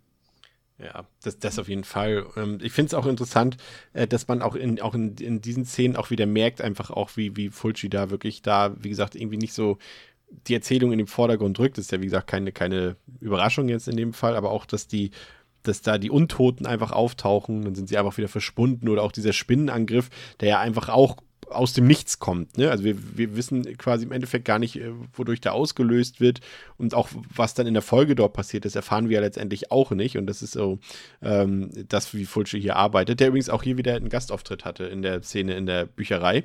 Das ist der äh, Mann, der dort ähm, ja, die Bücherei verlässt, kurz äh, bevor. Das ist der Bibliothekar, ne? Genau. Mhm, ja. Ja, das ist Fulci, genau. Ja, Lisa zweifelt weiter an ihrem Verstand und fährt dann gemeinsam mit John ins Krankenhaus, doch dieses ist fast komplett verlassen und also menschlich verlassen, dafür aber voll mit äh, Zombies und äh, John und Lisa können über eine Treppe entkommen, nachdem es eine wüste Schießerei dort gab ähm, und sie nachdem sie diese Treppe hinuntergegangen sind, plötzlich seltsamerweise direkt im Keller des Hotels wieder sind. Und äh, dort betreten die beiden dann ein Loch in der Wand, offenbar eine Art Portal, könnte man meinen. Und dahinter verbirgt sich eben jene Landschaft, die auch ähm, ja, der Zeichner, Maler Schweig auf seinem Gemälde zeichnete. Und John und Lisa sind dann plötzlich in dieser Umgebung und kommen nicht weiter, egal wohin sie sich bewegen. Sie landen immer wieder am selben Punkt. Und schlussendlich werden sie dann von etwas geblendet, bekommen ebenfalls weiße Augen, wie sie auch Emily schon hatte, und lösen sich dann plötzlich in Luft auf. Und da haben wir natürlich ein paar Sachen, über die wir hier sprechen müssen. Pascal, du hast es schon gesagt, äh, Zombies, äh, das, die sind dir denn schon eher ein bisschen negativ aufgefallen. Die sind natürlich hier jetzt relevant. Das sind quasi die deutschen Produktionszombies, die hier quasi in den Film geworfen werden, die auch, äh, finde ich, äh, sehr unerwartet die ganze Sequenz daherkommt, weil der Film ja in dem Sinne ein sehr ruhiger Film ist, was jetzt so Action-Set-Pieces mhm. angeht. Ne? Also da ist ja keine große Hektik mal drin in dem Film. Und dann auf einmal haben wir hier auf einmal Dawn of the Dead mittendrin im Film. Ne? Ist ja wirklich so, finde ich. Also so von, ja. von der Brachialität. John auf einmal, der äh, ballert da, zeigt auf einmal, dass er nicht nur äh, ein guter Doktor ist, sondern eben auch ein fantastischer äh, Shotgun-Artist. Ja, er, er, springt mit der Revolver aus dem Schrank, wie schon gesagt, genau. Ja, genau. Plötzlich ja. ist er da. Und dann haben wir hier so eine richtige, ja, richtig krasse Action-Szene eigentlich. Hm. Ja, mit, ja, also gefremdelt habe ich da halt oder weniger gut gefallen haben mir da halt dann halt wirklich die Zombies, die ich irgendwie schon unpassend finde, ähm, weil es die da nicht gebraucht hätte. Aber ja, dann klar, die Produktionsgeschichte erklärt es einem dann, warum dort an der Stelle halt diese Zombies auftauchen. Ich finde nämlich sonst eigentlich die ganze Idee, die ist ja weiter immer noch alles, ähm, es ist ja alles sehr abstrakt und sehr, sehr interpretationsoffen, halt auch sehr Cosmic Horror. Diese ganze Idee von diesem Gemälde, das jetzt da ist und hat jetzt vielleicht der Schweig das einfach auch selber erzeugt. Also ist das gar nicht, also ja, hat er quasi diese Hölle erzeugt und äh, deshalb sind sie jetzt da oder wie auch immer. Da kann man sich ja fantastisch irgendwie ähm, was zusammenspinnen. Das finde ich immer nicht ganz cool, weil da sehr Guter viel Wortwitz. sehr offen bleibt. Hm? Guter Wortwitz. Ha, ja. äh, Danke. Ähm, aber da finde ich dann halt, in dem Kontext brauche ich dann halt tatsächlich kein, äh, kein Zombie-Action-Set-Piece, wo dann irgendwie, ich finde das sogar auch seltsam, war ein bisschen seltsam von Editing, wenn dann man immer sieht, äh, es wirkt immer so ein bisschen aus, aber aus einer anderen Richtung schießt und dann schießt immer in den Arm und ich habe das Gefühl, er müsste eher so, wie es geschnitten ist, in den Kopf schießen.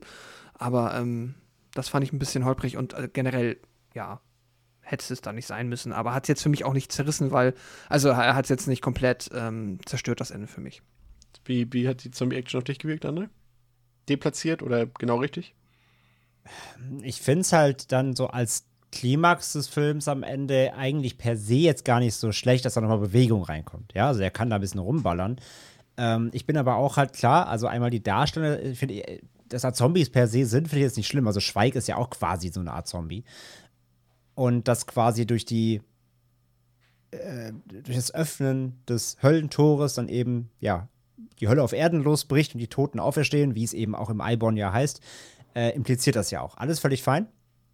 Bin da aber auch mit, äh, gehe mit d'accord, dass man natürlich einfach durch Voodoo und so einfach anderes gewohnt ist. Ja, die, ich finde die Zombies sehr, sehr billig und einfallslos. Das wirkt halt wirklich, also durch die Produktionsgeschichte, ich wusste es auch nicht ähm, bis, bis heute, äh, es wirkt wirklich so, wir müssen die schnell noch reinschieben. Wir haben keine Zeit Ja. mehr für geile Masken und so, ne? Und ich meine. Vor allem, weil sie sich halt auch so krass unterscheiden von den Untoten, die wir vorher gesehen haben, ne? Genau, das auch. Also äh, allein im Film schon, ja. Also Schweig ist ja komplett vermodert und eklig. Und eben diese Krankenhaus-Zombies hier, ja, ich meine, man kann es dann wieder aus Zombie-Logik von mir aus noch erklären und sagen, okay, die sind halt frisch tot, ne? Und sind jetzt gerade erst auferstanden und nicht verwest. Und deswegen sind sie jetzt nicht komplett schon aus dem Erdreich. Ja, aber es wirkt irgendwie bisschen weird so. Aber rein von der Dynamik her, dass am Ende jetzt eben zum Finale noch mal ein bisschen Bewegung reinkommt, ein bisschen Tempo reinkommt, finde ich jetzt gar nicht schlimm. Ich glaube, was mich am allermeisten immer wieder an der Finalszene oder beziehungsweise hier am, am finalen Showdown, sagen wir mal, stört, ist, dass äh, hier unser lieber John so ein Trottel ist, was die, ähm, das Ausschalten der Zombies angeht. Denn spätestens nach dem zweiten Zombie kann er dann doch verstehen, dass siebenmal auf den Körper schießen und dann einmal in den Kopf und dann fallen sie halt um. Ähm, könnte er lernen, dass der Kopf das, äh, dass der, der, der, der, der Schwachpunkt ist. Aber es ist so ganz dramaturgisch, das ist wieder Fulci-Inszenierung. Er muss dann trotzdem bei jedem Zombie erstmal wieder irgendwie viermal auf den Körper schießen, damit hauptsächlich, damit, damit Fulci noch ein paar Blut ähm, Effekte äh, erzeugen kann, die aus, aus den Wunden rausspritzen, sa saftig. Ähm, und dann kommt er erst wieder drauf, ach ja, ich muss auf den Kopf schießen. Ähm, das soll eine Dramaturgie aufbauen, weil natürlich die Zombies kommen näher und er schießt halt wieder auf den Arm. Er wartet drei Sekunden. Ja, okay, bringt nichts. Er schießt, trifft den Bauch, Blut. Okay, bringt nichts. Sie kommen näher, oh mein Gott. Und hinter uns sind auch schon wieder welche. Und dann kommt wieder, er schießt auf den Arm, aha, immer noch nichts. Und dann legt er so ganz dramatisch an und dann schießt er auf den Kopf und dann ist Ende. Und das macht er halt irgendwie bei sieben, acht Zombies. Und ich denke mir immer so, oh Leute, also komm, ein bisschen smarter kannst du ihn schon darstellen, dass er nach dem zweiten Zombie rafft, okay, ich schieße den jetzt einfach nur in den Kopf, weil dann könnte er nämlich die sieben, acht, die auf ihn zuwackeln, eventuell sogar äh, irgendwie in drei Minuten alle platt machen. Aber wie gesagt, ähm, meckern auf, auf, meckern auf hohem Zombie-Niveau irgendwie. Das ist immer so ein bisschen Ärgernis, einfach was wieder diese Figurenführung angeht, die Fulci halt einfach nicht drauf hat, um, um quasi auf Kosten der, der Dramatik und der Spannung ähm, da so ein bisschen die Logik anzuzweifeln. Aber ansonsten finde ich halt, wie gesagt, dass da Bewegung noch mal reinkommt, gar nicht so schlecht. Auch dann irgendwie, ähm, wo er sich dann da versteckt, die werden noch mal getrennt. Ähm, da trifft er dann noch mal auf den, den Arzt da, der dann auch die, durch diese explodierenden Scheiben dann die, das, das Gesicht mit, mit, mit, Metall, äh, mit äh, Glassplittern ähm, punktuiert bekommt und dann noch mal stirbt. Auch noch mal ein kleiner Kreativkill zum Ende Ja. hin, auch wenn er jetzt nicht so besonders brutal ist. Und das hast du ja auch schon gesagt, Chris. Und dann dieser Moment, diese Scheibe explodiert, er geht aus diesem Raum wieder raus und alle Zombies sind einfach weg. Ja.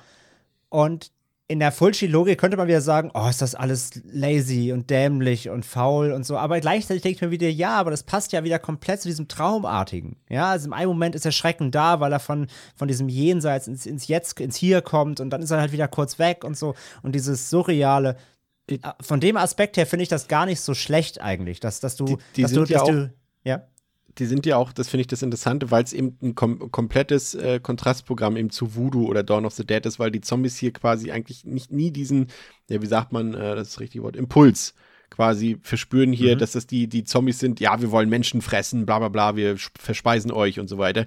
Die sind eher nur, äh, du hast das Gefühl, und das war ja auch bei Glockenseil so ein bisschen so, dort, wo die sich befinden, dort nähern wir uns quasi dem Weltuntergang. Also einfach Genau. nur durch die Präsenz von denen wird angedeutet, okay, wir nähern uns dem Weltuntergang. Die haben jetzt nicht irgendwie diese aktive Rolle, wie sie jetzt in einem normalen Zombie-Film haben, ne? Die haben Nee, genau diese, diese Hier leichte, wird- ja. Hier wird ja auch nicht gefressen, sondern hier werden dann Leute eben Genau. von den Zombies äh, durch Nägel gedrückt und so, genau. Ja. Also sie sind ja nicht wieder diese klassischen ähm, Zombies, sondern eher wie so eine Hürde aus dem, aus dem, aus der Unterwelt. Und deswegen, ja, diese, diese, diese, dieser Einfall, dass die dann jetzt einfach wieder weg sind, so, ich finde dieses Spiel mit der Realität, diese Verlässlichkeit, ja, du kannst dich nicht mehr auf deine Sinne verlassen. Im einen Moment ist die Bedrohung da, dann ist sie wieder weg, du weißt nie, was passiert. Das finde ich eigentlich ähm, gar nicht so schlecht. Und natürlich muss man auch nochmal sagen, bevor es dann in den Keller geht, ähm, bietet der Film natürlich hier im Finale dann auch nochmal einen der deftigsten Splatter-Momente, nämlich ähm, der äh, Kopfschuss der Zom zombifizierten Jill. Muss Ja. man halt sagen, der ist halt immer noch ganz schön, ganz schön deftig. Ich weiß nicht, ob ich den, ob ich das, äh, wow, ich wollte jetzt, ob ich das gutheißen kann. Das war jetzt ein bisschen, bisschen falscher Ausdruck, aber ähm, also das war ja damals definitiv ein krasser Tabubruch, weil wie gesagt, wir wissen ja immer, äh, kind, also selbst im italienischen Kino sind Kinder jetzt kein, kein, die darf man einfach wegballern, wie man will. Ähm, das hat auch damals schon Grenzen gesprengt und ich weiß ehrlich gesagt auch nicht, ob jetzt dieses nette Mädchen da so wegge knarzt werden muss. Also ich bin mir, also ja, effekttechnisch schon, alles schön und gut, sieht klasse aus, ist super krass und so weiter, aber ob, warum das jetzt, also ob das jetzt unbedingt Jill treffen muss als Kind, ich weiß nicht so recht, ob ich das so. Ja, das ist halt wieder die Moralfrage. Ich, ich bin da halt wieder bei, ey, ob ein Erwachsener ins Gesicht geschossen wird oder einem Kind. Ja, ich weiß, da werde ich jetzt wieder bestimmt Shitstorm für ernten. Ähm, aber es ist halt, also es, der, es, es wird hier der Weltuntergang gezeigt. Der verschont halt keine Kinder. Ja, es ist halt einfach äh, mal, sie, sie, sie ist ja am Anfang, man sieht ja dann in der ersten Szene, wo ihre Mutter da stirbt, sieht man ja schon, dass sie da auch angefallen wird, offensichtlich. Ja, aber sie ist ja ne? schon geplagt durch den Tod von ihren Eltern und so weiter. Sie ist halt auch ein, ein schon leidgeplagtes Mädchen, ob man ihr dann so ein Ende geben muss, weißt du? Also natürlich sterben äh, alle Arten von Menschen und Tieren, also wenn es so eine Apokalypse gibt, äh, oder die, die Dinosaurier, wenn ein Asteroid einschlägt, natürlich. Da können die noch so niedlich sein oder noch so nett sein, ganz klar. Aber das ist ja trotzdem nur eine Frage, ob ich es zeigen muss. Ja, Klar, absolut. Also es, es ist eine Moralfrage, es ist gleichzeitig aber natürlich auch, wir sind in einem, in einem Horrorfilm der 80er von einem äh, Godfather of Gore, der natürlich dann auch ein bisschen schocken will. Ne? Also das Shock-Value an der Szene, der ist natürlich klar. Ja. Pascal. Geht für dich okay? Ja, also es ist halt schon so ein bisschen das Gefühl, aber auch bei ein paar Szenen, dass man natürlich jetzt hier halt auch, ähm, dass es jetzt vielleicht nicht immer nur darum geht, die ähm, einem irgendwie eine sehr, sehr eindrückliche, die eindrückliche Erfahrung zu geben, wie diese Apokalypse sich gestaltet, sondern, äh, ist ein bisschen blöd formuliert, aber äh, dass es halt schon auch ein bisschen um den Selbstzweck geht, halt einfach zu schocken. Denke ich schon. Ähm, Finde ich jetzt aber auch im Zuge der eigentlich so der Argumentation von André, es ist schon irgendwo legitim. Also, was heißt legitim, aber ja, es ist halt so. Ähm, äh, es passiert eh und ich bin auch dabei, ich sag auch jetzt, du, also, ich weiß, was du meinst, Chris. Es ist äh, halt schon immer etwas, wo man sich die Frage stellen kann, ob das irgendwie Not tut. Andererseits, ähm, ist jetzt halt auch das Leben von jemandem, der 16 ist, äh, irgendwie auch im äh, Filmkontext nicht mehr oder weniger wert, als wenn jemand 18 ist. Aber ich Ja. weiß schon, dass es immer diese gewisse, ähm, es ist äh, diese, na, wie sagt man es denn jetzt? Ähm, diese Hemmschwelle ist halt da, so etwas zu zeigen, weil sich das per se nicht gehört oder es zumindest unerwartet ist. Und ähm, deswegen wirkt es dann schon fast wieder absichtlich, um damit zu schocken.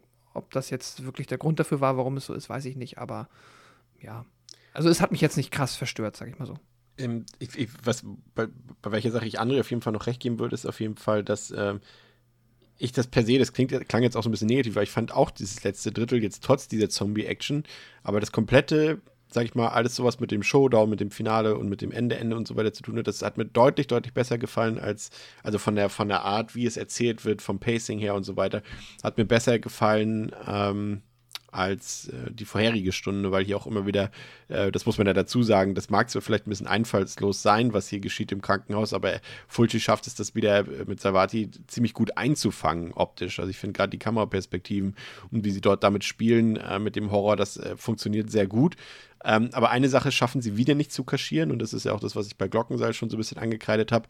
Das ist so, wir reden die ganze Zeit vom Untergang der Welt, Apokalypse und so weiter, Höllentor und so weiter. Ich finde, dass diese Dimension der Apokalypse vom, vom, vom, von der Scale her sozusagen, von ihrer Reichweite, von ihrer Kragenweite, irgendwie wieder sehr schmal ist irgendwie. Also ja, wir haben am Ende das Bild, was wir noch sehen, worüber wir gleich noch reden, aber, aber das ist auch das Einzige, was für mich wirklich apokalyptisch wirkt. Nur weil da jetzt ein paar Zombies rumschlürfen, ist es noch lange nicht das Ende der Welt. Und das ist zum Beispiel, ähm, da, da, um es mal mit einem aktuellen Beispiel zu vergleichen, der ja auch im Film ist, äh, The Sadness mit einem geringen Budget, aber der schafft es mit, äh, sag mal, genauso geringen Mitteln, mir diesen Untergang der Welt irgendwie authentischer zu vermitteln, als das jetzt hier zum Beispiel ähm, Glockenseil und, und über den Jenseits schaffen. Aber es ist vielleicht auch wieder sehr subjektiv ähm, gesprochen, ist wahrscheinlich Geschmackssache, oder, André? Mm, ja, ich weiß schon, was du meinst, klar. Also man sieht jetzt nicht irgendwelche ähm, Drohnenaufnahmen von New Orleans, ähm, Louisiana, dass da jetzt die ganz, das ganze Land voller, der ganze Bundesstaat voller Zombies ist, klar. aber gleichzeitig muss ich aber auch sagen. Wo sind eigentlich die Krokodile dafür, dass wir in New Orleans sind und in Louisiana? Zombie-Krokodile, ja, stimmt die ja. Ähm, Bringt bitte nicht die Leute auf falsche Gedanken, bitte nicht. Jetzt nicht Zombie-Krokodile schon irgendwo? Ich recherchiere ja, das später. Wenn nicht, muss ich was in die Wege leiten. Ähm, ich muss aber sagen, dass ich. Man kann den Film ja auch so ein bisschen anders lesen, tatsächlich. Ja, Weltuntergang, aber vielleicht ist es ja auch nur so ein bisschen deine kleine eigene Hölle, weißt du? Die, die sich mhm. halt erstmal nur um diesen ja, in diesem Umkreis von, von den beiden Figuren oder vor allem von ihr bewegt, äh, weil sie ist ja quasi da, da reingestolpert so. Äh, und sie trifft ja auf Emily und so weiter. Vielleicht ist es auch so, so your, your personal hell, weißt du, so eine kleine eigene Hölle, die, die, die halt erstmal dich, dich, äh, dich aufsaugt, so quasi. Also vielleicht betrifft es dann erstmal gar nicht irgendwie erstmal die ganze Welt, sondern es breitet sich halt dann aus, ja. Es, es, fängt im Kleinen an und, und zieht dann die nächsten Leute rein oder keine Ahnung. Das kann man so ein bisschen auch anders lesen, so klar. Rein von der, äh, wie du es gesagt, Scale, äh, über den Begriff zu bleiben, bei der Kragenweite, ähm, Natürlich bekommt man nicht vermittelt, dass jetzt hier die ganze Welt äh, äh, äh morgen untergehen wird oder in drei Stunden untergehen wird, sondern äh, ich habe das mal so ein bisschen für mich verstanden, dass es so der, ja, der Anfang vom Ende ist. Ja? Und der Anfang ist halt klein und das Tor ist jetzt offen, es ist ja auch nur eins, es gibt ja sieben. das, ne, das muss dann gearbeitet werden in Wie Beyond 2 bis, bis 7. Ja. Ähm, und dass es so klein anfängt und dann hat das für mich immer funktioniert.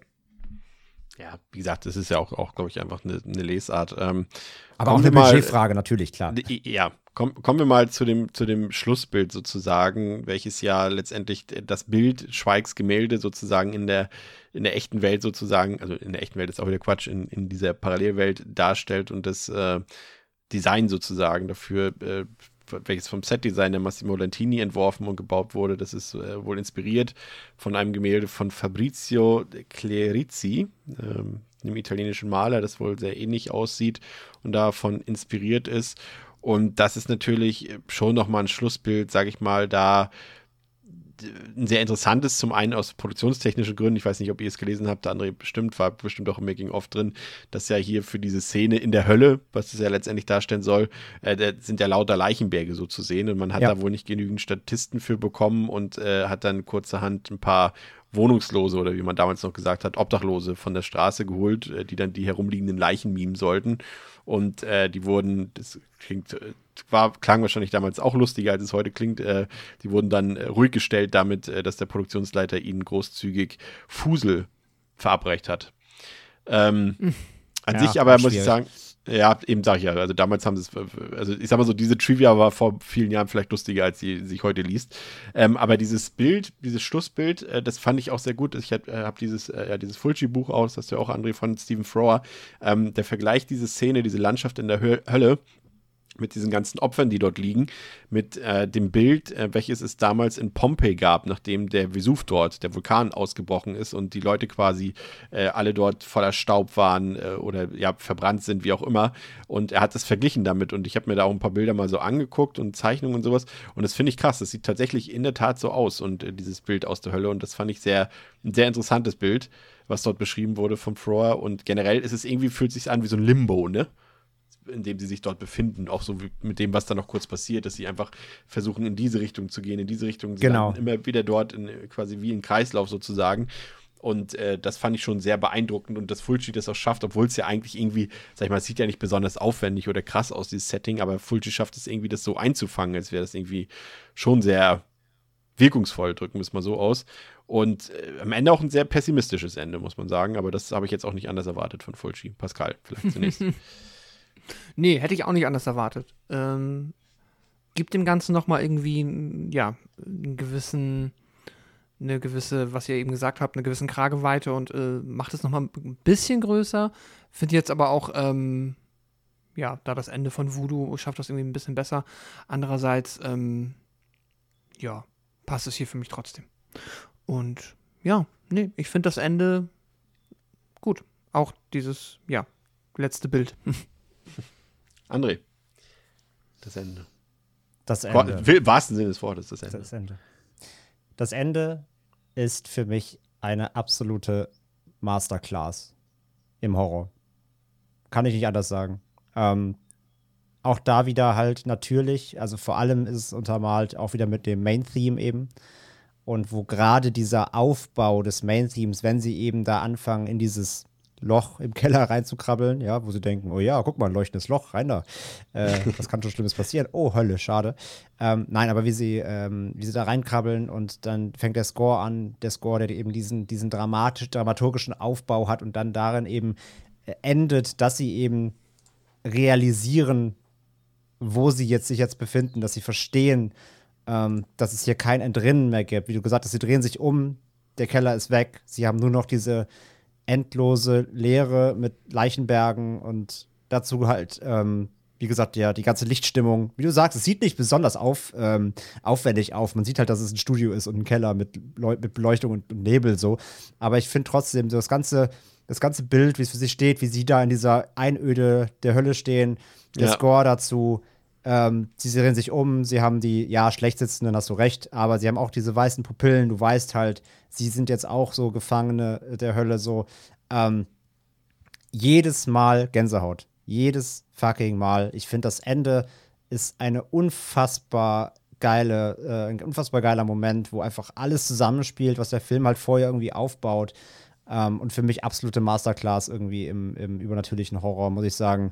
Ähm, haut mich jedes Mal wieder weg. Ich finde das so, so atmosphärisch, das ist so dicht und so, wie du sagst, so pessimistisch, so, so nihilistisch, so, so, so düster und böse. Ähm, und das passt halt so krass zu dem, was wir halt alles davor ähm, gesehen haben. Deswegen liebe das Ende. Liebe es. Sehr gut. Ja, äh, kommen wir zum Fazit. Ich halte es heute mal besonders kurz. Ähm, ich bin unglaublich müde, muss ich gestehen. ich will es jetzt nicht kürzer machen, als es Du sein solltest vor dem Podcast nicht mehr nappen. Das, äh, Ja, das ist ich glaube, dann, ich glaube, dann wäre es heute noch schlimmer gewesen, wenn ich das nicht getan hätte. Aber ich finde, also ich muss dazu sagen, ich war auch ein bisschen überrascht, aber ich, ich hatte auch noch, ich hatte noch gesehen, ich habe den auf Letterbox drei Sterne gegeben und als ich den damals das erste Mal gesehen habe, war mir auch die Rezeption des Films noch nicht so bewusst und dann lese ich immer so, ja, das ist das Magnus Opum von, von, ähm, von, von, ähm, von Fulci und das ist sein, sein, sein Hauptwerk und das Beste und so weiter. Und dachte so, oh, dann habe ich dem nur drei Sterne gegeben. Jetzt beim Gucken sich wieder, ja, ich werde nicht ganz warm mit dem Film. Das fängt schon damit an, dass ich Glockenseil irgendwie schon ein bisschen besser fand ähm, und allein bei Fulci noch einige Filme besser finde als diesen hier. Also der zeigt auf jeden Fall, was ich finde, dass, dass Fulci äh, einzigartige Filme bringen kann, die eben nicht auf so einen fahrenden Zug aufspringen müssen, wie jetzt es zum Beispiel bei Voodoo der Fall war, zum Beispiel im Stile von Dawn of the Dead und so weiter. Er kann einen Horrorfilm schaffen, der einzigartig ist und, und hier auch diese Mischung aus Haunted House, aus Übernatürlichkeit, Sur Surrealismus und eben so diesem üblichen Italo-Quatsch, der dann noch mit dazu kommt. Das funktioniert auch über weite Strecken, aber für mich eben nicht so gut irgendwie. Also der hat so einzelne Momente wie das äh, Schlussbild ähm, oder wie die Szene auf der Brücke zwischen Emily und Lisa, die wirklich herausragend sind, die auch wirklich, also wirklich herausstehen, auch im italienischen Kino, die zu den besten Momenten des Horrorkinos gehören, äh, die man sich anschauen kann. Aber alles, was so dazwischen ist, fand ich unglaublich langatmig, teilweise äh, belanglos irgendwie auch. Und das hat mich überhaupt nicht gekickt und ähm, hat mich emotional überhaupt nicht irgendwie in keiner Weise aufgegriffen. Ähm, aber ja, wie gesagt, ich kann ihm verzeihen, dieses, dieses Fragmentartige und auch diese, diese Narrative im Endeffekt, weil letztendlich, wenn man sich die Frage stellt, äh, ich meine, wir haben alle, wie gesagt, schon sehr häufig in unserem Leben geträumt. Ich meine, selten träumt man eine runde Geschichte. Also warum soll ich hier von Fulci eine runde Geschichte erwarten? Aber genauso wenig war es am Ende für mich ein runder Film und ich kann dem leider schweren Herzens nur drei Sterne geben. Ähm, jetzt muss ich überlegen. Na, machen wir vielleicht, ich, ich glaube, eine Steigerung vielleicht in den Fazits erkennen zu können. Deswegen gehe ich an Pascal weiter. okay. Ähm, mir hat The Beyond jetzt bei meiner Erstsichtung ziemlich gut gefallen. Ich hatte insgesamt eine richtig gute Zeit mit dem Film. Ich habe ähm, mich von den vom Setting das Setting konnte mich begeistern, das hat mir gefallen. Das ist jetzt tatsächlich auch nicht schwer. Da ist halt mit New Orleans einfach, ähm, ja, trifft er einfach auf ähm, ja, fruchtbaren Boden bei mir. Ich finde das immer fantastisch. Ich mag, ich mag wirklich diesen interessanten Kontrast, fand ich fast mit das Interessanteste am Film, halt dieser europäische Ansatz, auch gerade was die, ähm, was den Score dann angeht, in dieses tiefst amerikanische Setting zu bringen, weil es ja dann doch so oft, zumindest, und wenn man jetzt halt dann auch eher bezüglich Sehgewohnheiten im amerikanischen Kino irgendwo verortet ist, hat man ja eher mal, dass man irgendwie vielleicht was Europäisches aus den Augen einer Hollywood-Produktion sieht. Und das mal andersrum zu sehen, finde ich immer wieder cool und spannend, das mag ich. Und funktioniert für mich zudem auch hier, finde ich, noch gut. Es schafft eine ganz eigene New Orleans-Atmosphäre. Das fand ich klasse. Ich mag diesen abstrakten Horror, der sich dann aber auch, und das meinte ich ja mit diesem seriösen, der sich nicht so nicht, ja, wir haben es gesagt am Anfang, nicht so campy anfühlt wie ein Glockenseil, der sich hier so ein bisschen ernsthafter anfühlt und so ein bisschen mehr wie, wir wollen jetzt hier wirklich ernsthaften Grusel erzeugen. Natürlich mit dem Gore, der gehört dazu und der ist dann halt für die Menschen, die das mögen, auch unterhaltsam, fand ich auch klasse, aber ähm, der Film nimmt sich gefühlt trotzdem eine ganze Ecke ernster, das mag ich und hat dieses, auch diesen Cosmic Horror Ansatz, den ich auch mag, aber das führt dann halt natürlich irgendwie auch immer dazu, dass wenn du es so abstrakt hältst und wirklich dich mehr um diese, diese Szenen kümmerst, die halt für sich stehen und für sich, wie du gesagt hast, Chris, so eine Art Traumsequenz darstellen, dann ist auch hier wieder die Geschichte das, was ähm, in den Hintergrund gerät und auch die Figuren unter Umständen ähm, ja, zu schwimmen anfangen. Das finde ich halt auch wieder schade. Auch da, ich hatte das ja mit John gesagt, so das ist, finde ich, das sind so Dinge, die dürften nicht so schwer sein, das äh, auch in so einem Film besser hinzubekommen. Das müsste möglich sein. Da hätte ich jetzt irgendwie schon noch Potenzial gesehen. Dass ich jetzt hier halt keine Heldengeschichte erfahre, das ist dann halt einfach die Natur der Sache, wenn man so einen Film zeigen möchte. Mhm, genau. Und ja, wo verorte ich den jetzt in meiner begrenzten Fulci-Erfahrung? Ich finde ihn nicht so gut wie Voodoo. Voodoo hat mir noch ähm, besser gefallen. Er hat mir besser gefallen als Glockenseil. Und am Ende des Tages bin ich da jetzt bei vier von fünf Sternen. Ja, das ist doch schon mal gut. André, dein Lobgesang. Ah. ähm, ja, ich glaube, man hat ja schon im Gespräch jetzt heute doch rausgehört, dass ich The Beyond ein bisschen mag. Ich finde, dass Beyond mit zu den stärksten Filmen von Fulci gehören. Der ganze Film ist halt einfach nicht so einfach runterzubrechen, finde ich, auf, auf, auf seine sonstigen Merkmale. Ich meine, klar, wir haben über seine Signature Moves auch heute gesprochen, so die sind natürlich drin. Und ja, der ist exzessiv gewalttätig und der ist blutig und gory und es ist natürlich alles da. Aber ich finde auch einfach halt, ähm, gerade auch wenn man halt Fulci eben einmal als, als Godfather of Gore bezeichnet, gerade bei Beyond finde ich es halt überhaupt nicht fair, den Film nur darauf ähm, runterzubrechen, weil ich finde halt, Beyond hat eine unfassbar starke Atmo. Ja, die Story ist erneut dünn. Ja, eine ähm, ne, ne richtige, ne richtige ähm, Narrative ist, ist quasi nicht vorhanden und die Figurenführung ist erneut fragwürdig. Alles, gar keine Frage. Aber ich sag ja vorhin schon, habe ich vorhin ja schon in meinem kleinen Zwischenfazit quasi ja schon mal gesagt, ich finde, es gibt kaum einen anderen Film, wo Fulci es geschafft hat, trotz dieser Probleme mhm. ähm, so einen insgesamt in seiner Gesamtheit runden Film zu machen, weil ich finde einfach von dem Opening hin ähm, oder von dem Opening an bis zum Ende durch erzählt er so eine unfassbar dichte Geschichte über den Einbruch der Hölle in unsere Realität. Ähm, ich kann mich dem zu keiner Sekunde entziehen. Ich finde den Film nie langweilig, trotz seines äh, eher gemäßigten Tempos. Ich finde den ähm, durchdringend atmosphärisch. Ich finde, der hat so geile Bilder teilweise, natürlich auch ähm, Effekte und Co. Da spielt ja alles mit rein. Aber rein nur das Feeling des Films kriegt mich einfach jedes Mal, weil ich finde den so, ähm, so beunruhigend, den Film. Sei es allein diese Brückenszene, die wir auch alle gelobt haben. Ja, und da sind so, sind so viele Momente drin, die ich einfach so grundlegend beunruhigend finde. Und ich finde, er hat da ähm, so viel Gespür in diesen Film gelegt. Und ja, das sind staccatohafte ähm, Einzelszenen letztendlich, die halt narrativ holprig aneinander gesetzt werden. Aber ich sagte ja auch schon, ähm, ich Ich verliere. musste gerade lachen. Sorry, Ja. ich muss dich kurz unterbrechen, weil Ja, du in der letzten Folge äh, von, vom Genre geschehen, äh, da war doch auch irgendwas mit Staccato. Falls du dich erinnerst. Achso, die staccatohafte Langsamkeit von Ja, äh, Apache Apichatpong wäre Cool-Film. Ja. ja. Ja, da passiert staccatohaft nichts. Das ist auch staccatohaft, wenn einfach nie, nie, nie was passiert. Hier sind es halt einfach diese Staccato-Szenen, die halt äh, am Stück aneinandergesetzt werden. Da gebe ich dir auch völlig recht, Chris.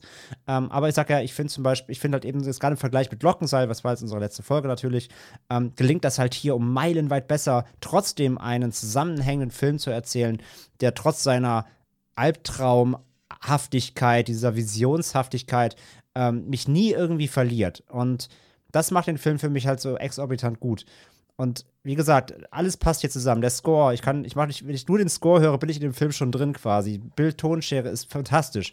Ich finde die Effekte nach wie vor super. Ich finde, ich finde, ich finde das alles so gritty und düster und, und grausam und ja, letztendlich dann ja auch sehr, sehr bedrückend am Ende ähm, dass mich der Film wirklich von komplett von vorne bis hinten durchzieht. Und ich sage ja, dass gerade das, das Finale auch mit diesem, ähm, ich weiß gar nicht mehr, was, was im Deutschen gesagt wird, mit diesem, mit diesem, ist auch ein sehr altes Zitat irgendwie aus einem, aus einem, aus einem, von einem, von einem, von einem Autor, dieses And you will face the sea of darkness and all therein that may be explored. Ja, diese, diese Off-Stimme am Ende nochmal, wenn sie vor diesem, in diesem Endbild stehen. Ey, wie gesagt, Gänsehaut. Ich, ich liebe es komplett. Also für mich ist das ist Beyond, ähm, vor allem eben in Fulcis, ähm, ja, übernatürlichem Spektrum. Ne? Wie gesagt, ich nehme jetzt mal so Sachen wie Contraband und Co. Die Sachen, die, ähm, wie Chris genannt hat, ja schon geerdeter sind, auch mal alles außen vor. Aber rein so seine, seine Werke, für die er halt be berühmt, berüchtigt ist, ähm, da zählt Beyond für mich so mit zu der Speerspitze von dem, was er irgendwie erschaffen hat, so als Gesamtwerk. Und von daher kriegt der Film von ähm, mir klare viereinhalb ähm, mit dickem Herz. Liebe ihn. soll er bekommen. Ähm, das soll es fast für heute gewesen sein. Äh, noch ein paar Verbraucherhinweise für euch. Äh, zum einen ähm, der Hinweis auf die neue äh, Deadline, aufs neue Deadline-Magazin, frisch äh, an, in, den Kiosk, in die Kioske äh, gekommen. Da bekommt ihr natürlich, äh, wenn ihr nicht ähm, SupporterInnen bei uns auf Steady seid, auch äh, den Sendeplan ähm, für die nächsten Wochen geliefert. Dann gibt es eine neue Folge von Wovor gruselt sich eigentlich? Ähm, unser ähm, neues Interviewformat äh, gibt es jetzt die zweite Episode. Da hat André die wunderbare Silke Schröckert interviewt. Solltet ihr euch auf jeden Fall anhören. Und wir hören uns dann in der nächsten Woche wieder, ähm, wenn wir die Gates of Hell Trilogy abschließen mit House by the Cemetery, mit dem Haus an der Friedhofsmauer, natürlich auch von Fulci. Und ja, danke für eure Aufmerksamkeit. Bis zum nächsten Mal.